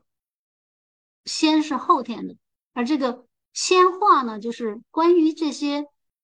仙，或者我们说神仙的时候，我们就说这个，把神和仙分加在一起说的时候，其实也是取它偏重于仙的这个含义啊。就这个神仙可为，这神仙可学，我们也是讲这个关于这个神仙他的这些故事啊，而且是在一定的时间范围之内，大家有一定的共识的这样一些故事。这个是什么意思呢？就是比如说我们现在的玄幻文学。它也是讲神仙的，对吧？但是呢，玄幻文学它是不是仙话？它不是仙话，因为它更多的是体现他这个作者他自己个人的创想能力。他可能拿了一些原来的这个神仙学说的一些元素过来，哈，什么东华帝君什么的啊，他来编一个他自己的故事。他不是说在一段时间之内，在相当的人群之内有共识，就说你这个你这一套体系底下这个体系，这个神仙学说有没有共识，对吧？是不是在一段时间大家都认同？他如果没有这个，他就不是仙话。所以就是仙话，就是这样一些跟神仙啊、跟修仙、跟神仙有关的这样一些故事的总和。而神话呢，狭义的神话呢，它主要是跟起源有关。就是是古人他来解释我们这个世界，我们这个宇宙啊，宇宙是怎么起源的，万事万物怎么起源的，人是怎么起源的，包括死亡是怎么起源的，它是这样，是一个关于起源的故事。这个是狭义的神话，所以其实这两边分的还是比较清楚的。嗯，所以非常精彩。我觉得读这个杨老师的这个《仙话》这本书，给了我特别多的。知识上的补白，就是如果不是这样的话，我们会觉得中国那个传统的神仙系统，这个就容易庸俗化。对，所以去读了之后，发现背后，尤其跟民俗、跟历史进行一些对照之后，发现这是理解历史的一把钥匙。对，因为仙话是中国独一份儿的这个文学的样式，全世界没有哪儿没有哪家还有，就别无分店，只有中国有，就是这个成仙。修仙求仙啊，能够得到这个是只有中国有的。我们看古希腊神话，它有一些就是属于这个半人半仙，比如说神和人他结合的孩子，对吧？还有后来他也有那个上升到升到那个奥林匹斯山上去做了神的，但这个是不是他自己修炼的呢？不是，是吧？他他是主神的恩典嘛，让他进进入到神的行列，所以就是。他们是不可以自己，因为人和神之间是有鸿沟的。但是我就说，我们我们的先话啊，我们的这个思想观念是人和神没有鸿沟，人是可以抵达神、抵达那个彼岸的啊。这个，呃，就是这这一点，其实是我们我们这个文化、我们这个文明非常重要的一个观点，就是我们不怕神、不怕鬼的一个观点啊。这一点呢，其实是。是非常好的一点啊，就是我不知道大家怎么感觉，我觉得是非常好的一点。那可能在这个时候，我其实我其实想想想说一下，就有一个观念哈，说这个一直以来都有人说说这个中国人没有宗教信仰，所以就干了很多坏事儿哈。我我就特别想反驳一下这个观念啊，就是首先你人干不干坏事跟你的宗教信仰没有关系，那有宗教信仰的人他就不干坏事了吗？是不是你中世纪的那些干了多少坏事儿，对不对？咱们就不说别人了，所以他这个跟那个没有关系。还有呢，就是说这个他就他是导因为果嘛，就是就是呃导导果为因，就是把这个结果变成这个原因来来这样说，对吧？那事实上呢，就是我刚才一再强调的，就是我们中国人很早其实就摆脱了神权的桎梏。就是说，我们不是生活在神权的笼笼罩之下，对吧？就是我们很早，你看我们在商代的时候，你看那个甲骨文，一天到晚都在求神，都在问神。商代的时候，我们人跟神之间的这个关系是很密切的，就是神会非常深入的深深入到你的这个日常生活的各个方面。可是到了周代的时候，他就开始人和神远离了，对吧？孔子非常崇拜的孔子的偶像周公，对吧？他就建立了一套体系。啊，这套体系呢，就建立这个以人伦啊人伦为基础啊。那孔子他他的粉丝嘛，所以孔子后来他的这个孔子说：“子不语怪力乱神嘛，对不对？”他就把人和神就各自相安了嘛。各自相安之后呢，中国非常强大，就这个人伦体系支撑起来。那所以回到我刚才的那个话题，中国人因为我们跟神讨价还价，难道我们就没有崇高感，没有崇高信仰，没有这种？特别厚重的这种神圣的感觉吗？其实不是的，我们只是把我们的崇高感和我们的神圣感安放到了别的地方。那在我观察和研究呢，我认为家国情怀是一方面，就是我们很容易在家国情怀上取得非常强大的神圣感和那个崇高感的共鸣。那还有一些呢，就是比如说我们有一些。个人的这种修炼啊，我们一些冥想也好，我们一些书斋学者，比如说像王阳明，他说心学也好，对吧？你要去打坐，你要去冥想，他也能获得崇高感，也能获得神圣感，对吧？但这个东西就说明我们是有神圣感，我们有崇高感，只是我们没有把它安在跟神的关系上。这一点其实我就想提醒大家说，这不是我们的劣势，反而是我们的优势。这让我们很早几千年以前我们就摆脱了神权的桎梏，对？当然你说后来这个这个宗法的这个权利对人的桎梏，那是另外一回事。我们今天不讨论这个，嗯。但是我想说的就是，我们有的时候，嗯，要多角度的去考虑问题，嗯，可能会比较好，更深入的去认识我们的文化啊，包括包括你你你觉得这个鲜花它代表了老百姓底下老百姓的很多意思。难道它就不能代表中国的传统文化吗？它就不能代表中国文化的精髓吗？我觉得是可以的。嗯嗯，很精彩。我觉得杨老师总是能从这个一个问题的引申之中发现很多这个 结构性的解读。对我觉得这个这个是很受益的。而且我在读您这个书的时候也会感感觉到，就是这个琢磨深处还有细思，就是有很多的这个东西需要去读者去去再自己去探寻。嗯，哎，我想我们还剩一点时间，可能我们无法展开很大的问题。我想知道两位老师，你们对，因为我看黄老师也也收到杨老师的书了，就是两呃有没有什么评论或者想问对方的？因为一直都是我在引导这个议程，我有一点点。黄老师，那个那个杨杨老师这本书这个呃非常厚重，其实呃我们当然是他这个写法是很通俗的，就是说我说的通俗不是说那个，就是说它是可读性比较强的。呃，他而且是呢，我觉得他是把整个一个，我我我们对那个其实当然是仙话，它其实这个仙话呢，呃，其实就是把这个神仙的体系也好，神仙的功能也好，各种东西呢分解开来。那么我们其实看到这个线索是蛮蛮清晰的，所以有的时候我觉得就是说，因为我们面对那么多这个，比如说道教的经典和什么东西，你会感觉太。你你根本就不知道，没法选，对吧？没法选，你你你，而且那个从阅读来角度来说是比较困难的。但是这个我我那个就是两本两本我都拿到了，还有一个《诸神记》，而且我就觉得，嗯，严老师这个书呢，其实有有一个很有意思的一个一个，就是说他这个把所有的这样一个神仙的这样一个体系的东西啊。呃，用一个我们就是说，你不是你不是专业学者的话，不要紧，就是说你是只要是你对这个有兴趣，你可以梳理的非常清楚，而而且不是因为你知道，有的人写书是这样，他喜欢罗列呃很多材料，那那那样你看起来很累的。然后他基本上就是说，把这个你比方说地仙也好，散仙也好，把它最重要的主旨提取出来。那我们就很很容易了解了。因为我我当然因为平平时看那个鬼的故事，我就是说稍微有一点点有一点接触这个仙话的东西。但是呢，像这么系统的话，我觉得像 像杨老师这样的这个书呢，应该是比较市面上不太多的，不太多的。而且尤其是两本《诸神》和《诸仙》混在一起，就是就是说在一起，就是说整个应该说，呃，我相对来说对地下的比较熟悉一点，但是我我觉得地上的一般一一。地上的到天上的，基本上严老师就是给我们搭建了一个很好的框架。这样的话，其实他有时候是可以当那个工具书用的。我觉得这点很重要，很重要。就是说，呃，你你其实他，因为他每一篇每一每一篇文章后面他有一个参考的书目。其实你你其实他杨老师没有可能没有很明确的说，其实就是说，假如说你想进一步的了解，其实他不是简单的告诉你一个出处的。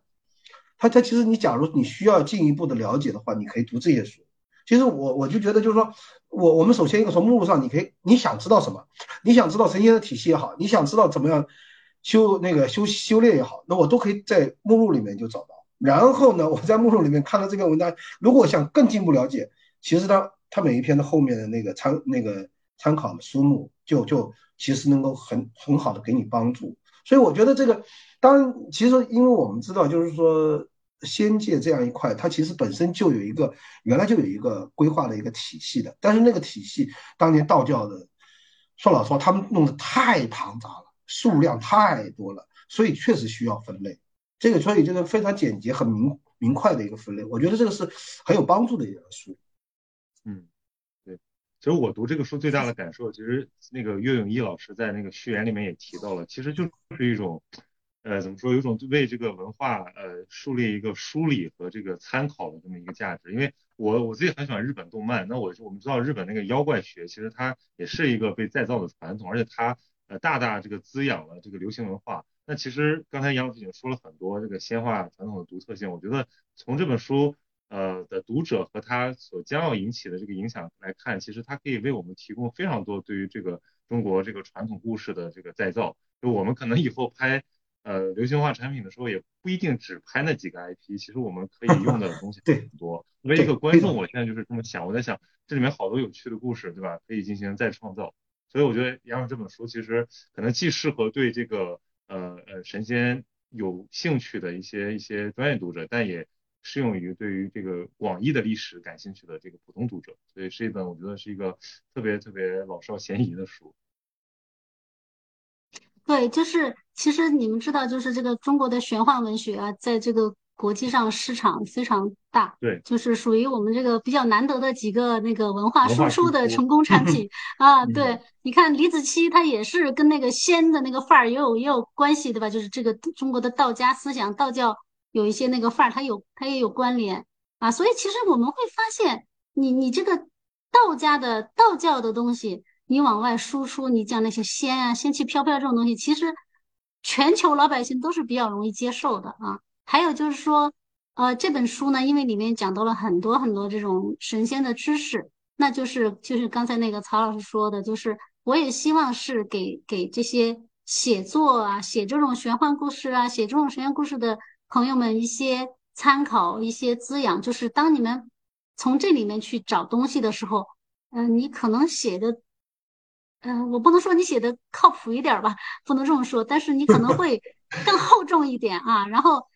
你这文化输出可能也更成功一点。